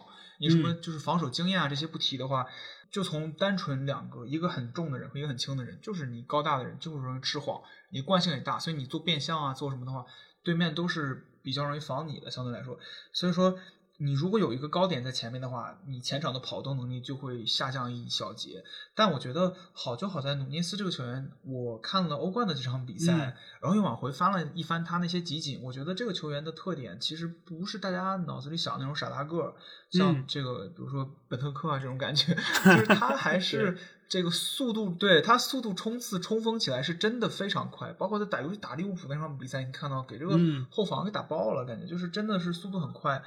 呃，所以我觉得他的这个肌肉的这个构成和这个身材来讲，其实还是可以在利物浦继续执行呃一部分这个逼抢和防守的任务。那同样，战术打法肯定会根据他的这个引进，就像我之前说的，包括若塔，包括迪亚斯，其实都是给他们量身定制了一些位置，不是说直接就是说啊，你现在开始打左路了，你就完全执行前一个打你这边人的这个这个风格，对吧？就是打马内，马内怎么打就怎么打。对其实不是，他是要有自己的风格，所以说我这点也是完全相信克洛普可以给他练出来的。然后，呃，虽然打曼联的时候感觉就是还有什么错失抠门啊这种的，但是呃，在后面这个友谊赛什么的，其实呃连进了也是连进了四个球嘛，打那个红牛的时候，所以就是也是可以看到一些的这个好转的迹象吧。然后也是可以看出他跟球队有一些融合。嗯，但是就说改变球队的这个战术，其实我觉得也不是什么坏事儿，因为你一成不变的话，唯一能做到的就是被对手摸透。因为利物浦的这种前场高位紧逼和这个前低后高的这个打法，其实现在看就这个赛季来讲，已经是至少莫热刺啊这种队，包括其实瓜迪奥拉的曼城，在第二回合的上半场，其实你已经能看出来了，就是落位防守。如果你的每个球员还是比较训练有素。然后对你的球员做出针对性部署，你前场几个人，由于你三个人都是小个，中场也全是小个，除了法比尼奥吧，所以你看法比尼奥有时候也会顶上去打。但你这种打法，如果对面如果安下心来打你防守反击的话，嗯，其实是很致命的。对，热刺和曼城其实都证明了这一点，只是曼城到后面呃没有能贯彻落实这个这个方针吧。但是呃，其实还是可以看出来这个打法还是有一些这个漏洞的。所以说，其实你在改变自己战术的同时，也是可以给对面给给其他球队制造一些这个破局的一些难题吧。所以说，如果围绕着努努涅斯可以打一个这个。单前锋后面加两个影锋，这种也不是不行。但是现在看这个季前赛，好像没有特别多的这些呃热身，还没有特别多的这个布置，不知道是不是克洛普是不是想把这个烟雾弹一直留到正式比赛的时候再拿出来？嗯嗯。所以说，我觉得改变战术也不一定是一个什么坏事儿。对我对这笔交易来讲，我觉得还是挺看好的。但唯一的。可能不是唯一吧，就唯二的两点，一个就是像你刚才说的有点贵了，对吧？然后第二个点就是我觉得这个，呃，他的膝盖是好像做过两三次比较大的手术，然后这么年轻的膝盖就就来这么两两三次大手术，我觉得还是有点担心将来伤势会不会会这个复发。如果剥离了的话，那就真的是真的是挺亏的。对嗯，我觉得这个下窗其实。哈兰德和努涅斯是一个课题啊，这一个课题是什么呢？就是以往来说都是，呃前小后大的一个配置，但是在这个下窗都补进了一个高中锋。这个高中锋呢，不是传统意义上站桩中锋，但是他们都是属于身高比较高，然后重心也比较高，所以这个能不能完全执行以往他们的前场逼抢，这个是我们要看的第一个看点，因为。那些小个之所以是小个，就是因为他们重心低，他们变向快，而且他们在不断的变向过程中，能够很好的适应对方的这样的一个出球。而高大球员最大的致命的缺陷就是，你即便前冲速度再快，你打反击是可以，你的奔跑速度是没问题的，但是你在不断变向的过程中，尤其这个时候，对于你膝盖以及你其他那些关节的一个压力都是不一样的，因为你这些高大球员体重也大。所以这个时候你的压力一定就是会出现问题，而努涅斯和哈兰德我们也知道，以往都是有一点点玻璃的。这个时候你再要在前场加强逼抢，是不是能够很好适应？我们可以看一下哈兰德以往在多特，德甲是一个什么样的联赛？我不说他就水平怎么样吧，最起码他给予进攻球员的进攻空间是极大的。所以你看哈兰德的进球，十个有八个。是一脚传过去，他去前冲，然后去抢落点，然后射门得分的。而在英超，你能够看到这么大片的开阔地吗？哪个球队打曼城、打利物浦能够给你这么大的空地？大家都是龟缩在禁区之内的，大家都是要在阵地战落位好的情况下等你出失误，打你反击的。你在这样的情况下，哈兰德和努涅斯必然会在对方的几个中卫的出球过程中不断的变向，不断的去扑球，不断的去抢。这个对于他们的一个体能消耗以及身体的消耗都是很明显的。这是第一点。第二点是他们的存在，我可以想得到，一定是想要增加头球，想要增加比赛的一个打法，这个是毋庸置疑的。对。但是在这个情况之下。英超后卫的身体强度，首先就是非常的有威胁，对于他们来说，尽管他们在德甲或者在葡超，他们的身体是有优势的，但是在英超我们可以看到，你和马奎尔扛在一起，你能够扛得动吗？你和其他的一些中卫，包括明斯也好，包括甚至不要那么强壮，对吧？你类似于像戴尔本代这种，你甚至是一个边后卫球员，你都未必能扛得动。但在这个情况下，你需要不断的和对方拼身体、强弱点，你能够做得到吗？其实理论上来说，利物浦当初引进乔塔的时候就是一个很完美的选择，身高又不高，但是你的抢头球的落点能力又那么强，你其实不就是能够当一个高中锋来用的吗？但是这个时候你还要去买进一个努涅斯，那你如何来安排剩下的位置呢？你让乔塔打到哪个位置？是打到左边路，还是说你让他只是充当努涅斯的替补？如果只是充当一个替补的话，是不是有一点点太过浪费了呢？所以我觉得目前来说，就是这两个豪门引进的这两个中锋球员，我其实并不是说特别看好，或者说我有一点点谨慎的看好。只是说我期待他们能够有不错的表现，但是你说真的，像很多人说的什么哈兰德要进三十个、四十个，我并不是那么的乐观。还有一点就是他们的身价都不低，哈兰德尽管是砸了违约金过来的，但是我们知道他是什么新双骄之一，对吧？各方对他期待是很高的，所以你一旦对如果打不出来，压力是会非常非常巨大的，大家都会说，哎对呦，心理对，又进球荒了，对吧？就是花了这么多钱，这么高工资，你就这水平，对吧？卡罗尔不是就已经说出来了吗？那第一场比赛不过就是第一场比赛 就已经说出来了。努涅斯，我们不要忘记，他还有一点点曾经有过心理疾病的。这个如果说一旦在英国打不出来，又受到各种大爆小爆的嘲讽，我不知道他的心理层面上是不是能够很好的调整这一切。这其实都是未知的、不可确定的因素。所以对于这两个球员，我并不是特别的乐观。毕竟这两个教练他们以往这套打法已经非常的成型。瓜迪奥拉我们也知道，他并不是特别喜爱用高中锋的，而克洛普这么多年，其实他呃也很久都没有用过高中锋了。所以下个赛季会是是什么样的一个情况，真的不好说。完了，你这么一说，我好害怕呀！我忘了，我忘了，努努涅斯之前确实是有心理问题，他还要找心理医生辅导。尤其是最近更糟糕的是，他开始学英语了，这样那报纸也看得懂，然后有人骂他的话，肯定看得特别懂。好担心呀、突然。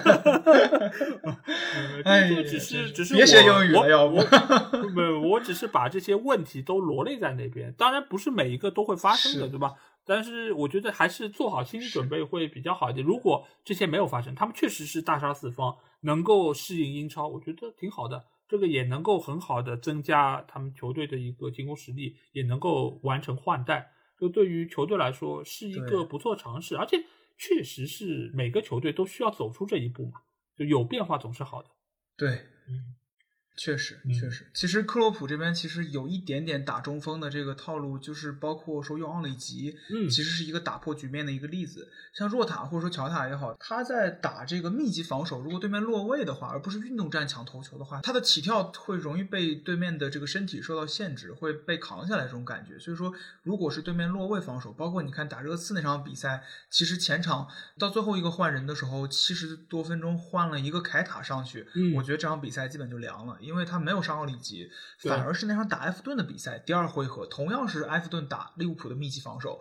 七十分钟上了奥里吉，直接就是完全参与两个进球，第一个是撞墙给萨拉赫打对的，第二个是直接自己的一个头球，就这个嗯就是可以说立竿见影。所以我觉得如果努涅斯来的话，当然了，他身体素质跟这个奥里吉比各有优缺，但是呃也是可以说延续一下这个这个这个高点的一个打法，对，但还是嗯希望他可以踢出来吧，就毕竟花了这么多钱，嗯，对。但是我在想一个问题啊，奥里吉你们一个赛季才用几场？你们花这么多钱买一个就是来替代用啊速问题是奥里吉的吗？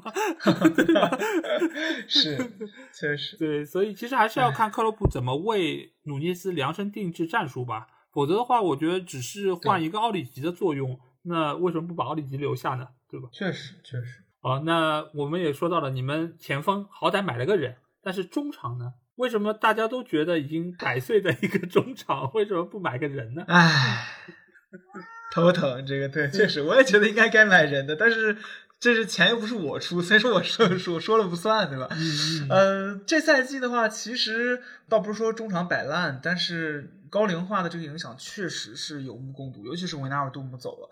嗯，我觉得可能下赛季的话，克洛普这边还是想看看拿这个埃利奥特这些年轻的这个嗯新秀撑一撑。呃，因为埃利奥特毕竟是上赛季一开始阶段打的，确实是在利物浦打首发完全没问题的。然后凯塔的话，其实如果状态好的话，呃，伤病少一点的话也可以顶，但是这毕竟都不是一个上上策。然后我觉得新买的这个法比奥卡瓦略，其实他是可以踢中场的。虽然说在这个季前报名的时候是给他排在了前锋，嗯但是我觉得他是属于跟阿利奥特一样，是中场和前锋都可以踢的。所以说，我觉得必要的时候把他拉回来踢中场也是可以的。然后再一个的话是我们刚才说的这个朱利安沃德不是特别会讲价，感觉所以说是钱一下就给花完了，然后估计只能下赛季了。但我看现在好像又开始传那个呃贝林厄姆这边的绯闻，嗯不知道靠不靠谱。但是如果能得到他的话，其实还是可以有一些补强吧。对，所以我觉得这赛季呃应该是这么想的，下呃关于下赛季。我觉得贝林厄姆你们暂时先别想了，因为贝林厄姆的价格没有一亿下不来啊，这个是未来就很 长一段时间里面多特最大的一个商品，所以真的是估计是抬价且抬呢。这个我觉得暂时先不用想，但我觉得呃，利物浦如果不买中场有几个原因，一个就是球员太贵，就是他可能觉得我砸不起；另外一方面就是能力没有达到克洛普要的这个要求，就是可能性价比也不是太符合球队的一个想法。呃，另外一方面就是他对于队内的这些年轻人，可能未来还是比较看好。不管是现在已经在队内的，还是新买进来的卡瓦略，我觉得他们可能觉得可以培养一下，或者说某种程度上，现在这些老球员可以以老带新，慢慢完成过渡，也可以在这个程度上省下一笔中长的引援，或者说再下来发现这批年轻球员不太行，那我们在冬窗或者下一个夏窗再进行补强也可以。因为毕竟克洛普已经续约了嘛，他对于球队的一个掌管应该还是会比较长期。但是老爷，你知道，就是利物浦的这个，像你说的是挺对的，是说，比如说，啊，我忘了说琼皇了，对，克里斯琼斯其实，哎、算了，不说他，就他，就他也行，他也可以当中场用，反正虽然有点粘球，但是也行吧。对他跟凯塔两个人真的是卧龙凤雏啊。然后，但是对，但是呃，说回来就是你说挺对，对啊，这赛季年轻人踢不出来，你踢一踢发现琼斯不行，或者说埃利奥特哪怕不行，你可以再买。但问题是你的这个范戴克啊，你的萨拉赫这些，他们的鼎盛时间这个峰值就有点错过去了明白。你反而看曼城这种就是不太在乎钱的，我这给你买个凯文菲利普斯，这个费尔南迪尼奥走了不要紧，给你给你搞个什么菲利普斯，然后后场也有人，前场也有人，就是我可以保证我的阵容全部是在最强的一个状态，而不是说像利物浦上赛季说啊，我前锋先凑合用用，然后这个后卫给你补一个，然后实在不行了给你补个迪亚斯，然后下赛季又是给你走个马内，给你顶一个努涅斯，中场先放下，放到下个赛季。但你下个赛季等你补了中场了，你前锋说不定比如萨拉赫又走了，就这种，就感觉你的代价有点大，你的代价可能是靠一个冠军或者两个冠军这种来来搞来的。所以我对这个不肯砸钱，而花七个亿去买这个匹兹堡企鹅冰球队，然后搞得我还去看了几场这个冰球，就没有去看，就是在电视上看了几场。发现这有什么意思？为什么不能花钱都在足球上？真的是 很生气。呃，但这是是北美的四大运动之一嘛，这没办法，对吧？而且确实说说实话，冰球我觉得是我最没法接受的运动。为什么？因为根本看不见球，啊这球太小了，确实哎打半天不进球。对对啊，根本看不见。所以，哎，这这个当然是有他们自己投资的一个考量，但是对于现在目前来说，反正不是我的钱。对对 是，但是利物浦的中场，我觉得迟早要面对，他需要买进一个实力派的球员，而且当年我觉得买迪亚哥，其实某种程度上也是属于一个过渡，或者说是短期内的一个买人，他不是说你买一个可能年轻的中场有潜力的球员，可能是未来很长一段时间球队的核心，他不是这样，他只是说我这几年用一用，是一个技战力，而不像你看，比如说黄萨。对吧？琼阿梅尼也好，卡马文加也好，都是非常嗯年轻的。而那边是有德容，哎，真是？这些球员，你只要他不想走，他可以在球队里面踢很久，甚至于踢到他三十多岁，等状态开始下降，他可能才会卖掉。这个其实对于球队的一个稳定建队是非常重要的。但是利物浦目前来看，好像没有听到任何的绯闻。但是我觉得也不用过于担心，为什么？因为利物浦买人一直都是属于不声不响，突然就签约了。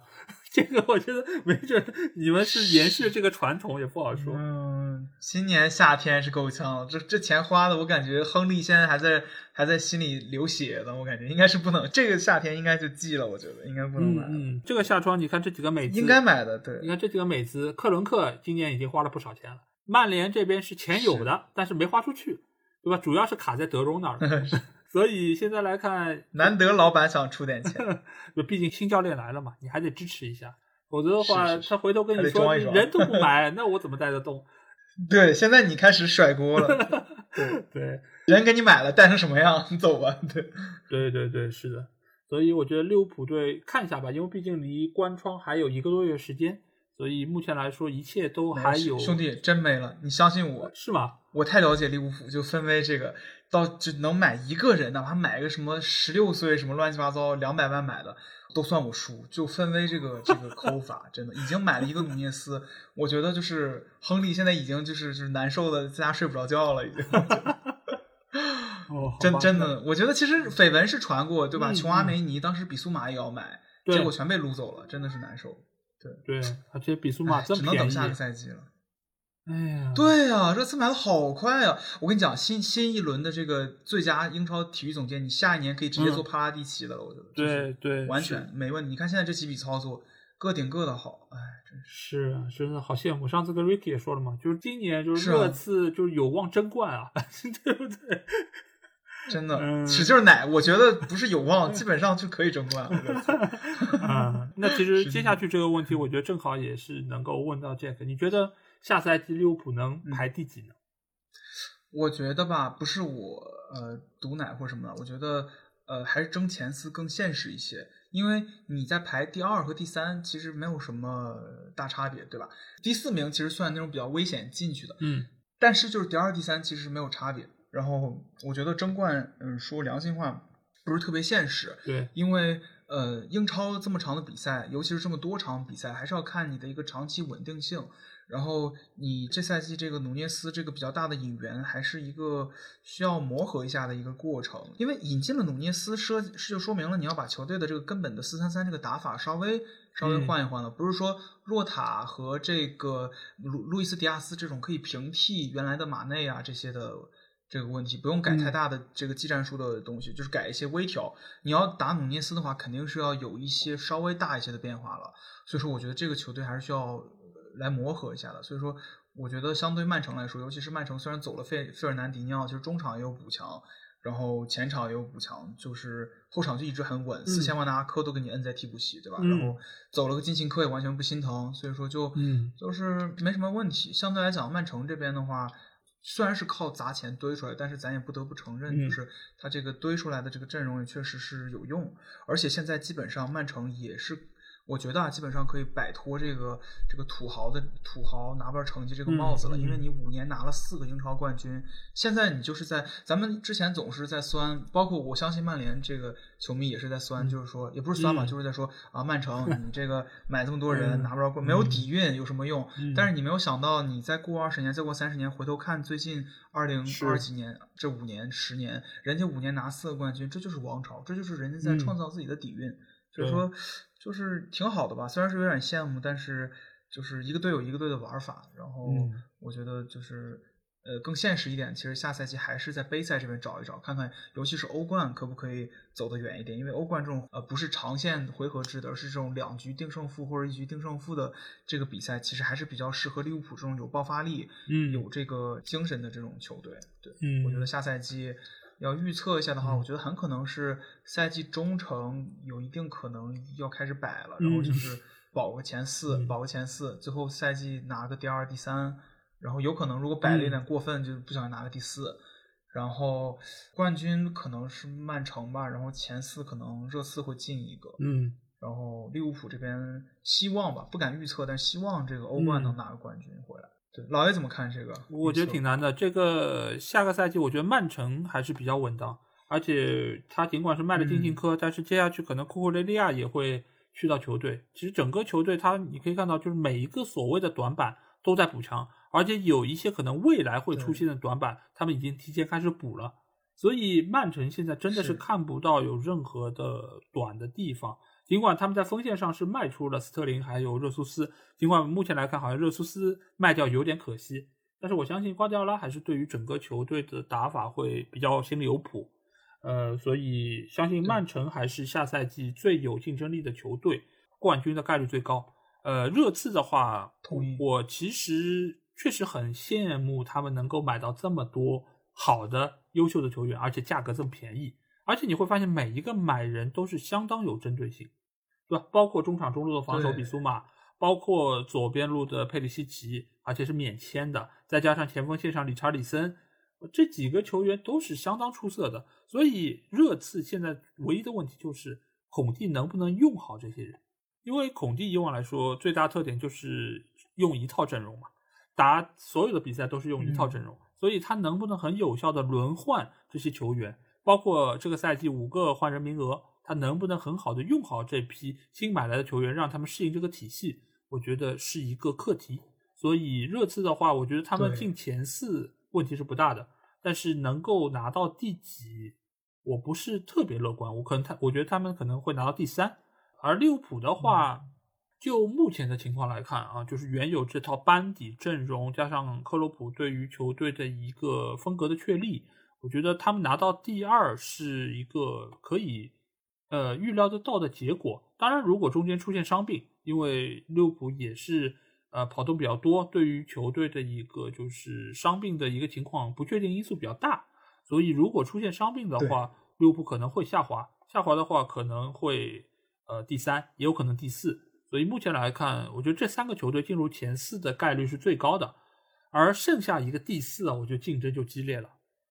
曼联、阿森纳、切尔西这三个球队，我觉得是最有可能就是要为这个位置而而拼搏的。剩下的几个球队，包括西汉姆联队，西汉姆联队今年不声不响也买了不少人啊。斯卡马卡去了之后，如果可以很好的替代安东尼奥的位置，那进球效率也是不低的。再加上上个赛季打了一个盹的莱斯特城，如果这个赛季能够更好的解决自己的防守问题，因为我们不要忘记莱斯特城的进攻能力一直是不差的，他的进攻能力一直是可以排到英超前五的。他只是上个赛季防守没有做好，造成了他丢了很多不该丢的球。而这个赛季，如果罗杰斯可以做好这一切，也是一个非常可怕的对手。更不要说纽卡。对，哎呦，忘了纽卡了，我的天！还有实力得到补充的维拉，还有上个赛季打得相当不错的布莱顿，都是非常非常有实力的队伍。所以这些队伍，你说他们最终落到第几，根本说不清。甚至有一些可能你事先没有看好的队伍，今年也可能异军突起。所以，我真的觉得好头疼。这个诺丁汉森林是不是都有可能？你这一说，我突然好害怕，今晚睡不了觉了。对，但是我觉得利物浦队他这个班底还是在的，就是进前四，我觉得问题不大。比较理想的状态是第二，大概率我觉得可能是第三位的这样的一个位置。剩下的队伍，我觉得就是要要开始拼杀了。哎呀，是。所以下个赛季的英超联赛啊，真的太好看了。我们再过差不多两周的时间。这个周末应该就是慈善顿了，对，我们就能够看一看哈兰德能不能展现出他 该有的。对，是的，这两个锋霸之间的一个对决，而再到了下周的周末，英超联赛就会开始，哇，这个太期待了，好紧张，对对，应该会很好看，是的，是的。我也是非常高兴和 Jack 今天聊了这么久，我也没有想到我们这期会就这么多的话题发表自己的看法，真的，那可见就是利物浦这个球队真的是话题满满，而且大家也是非常期待他们下个赛季能够贡献给我们一个怎样的表现。那如果各位听众在听了我们这期节目之后有什么话想对我们说，也欢迎在我们的评论区留言。如果想要和我直接交流，也可以来加我们的群。只要在微信里面搜索“足球无双”就可以找到，期待您的关注和加入。那再次感谢 Jack 能够来到我们节目中和我一起进行对谈啊，也期待以后我们可以有更多的机会能够进行连线。是啊，是啊，对对对，进行更多的互动啊！我相信很多听众也会很喜欢 Jack 的，当然也推荐大家可以听一下 Jack 还有 Ricky 他们的那档节目《英超 INJ》。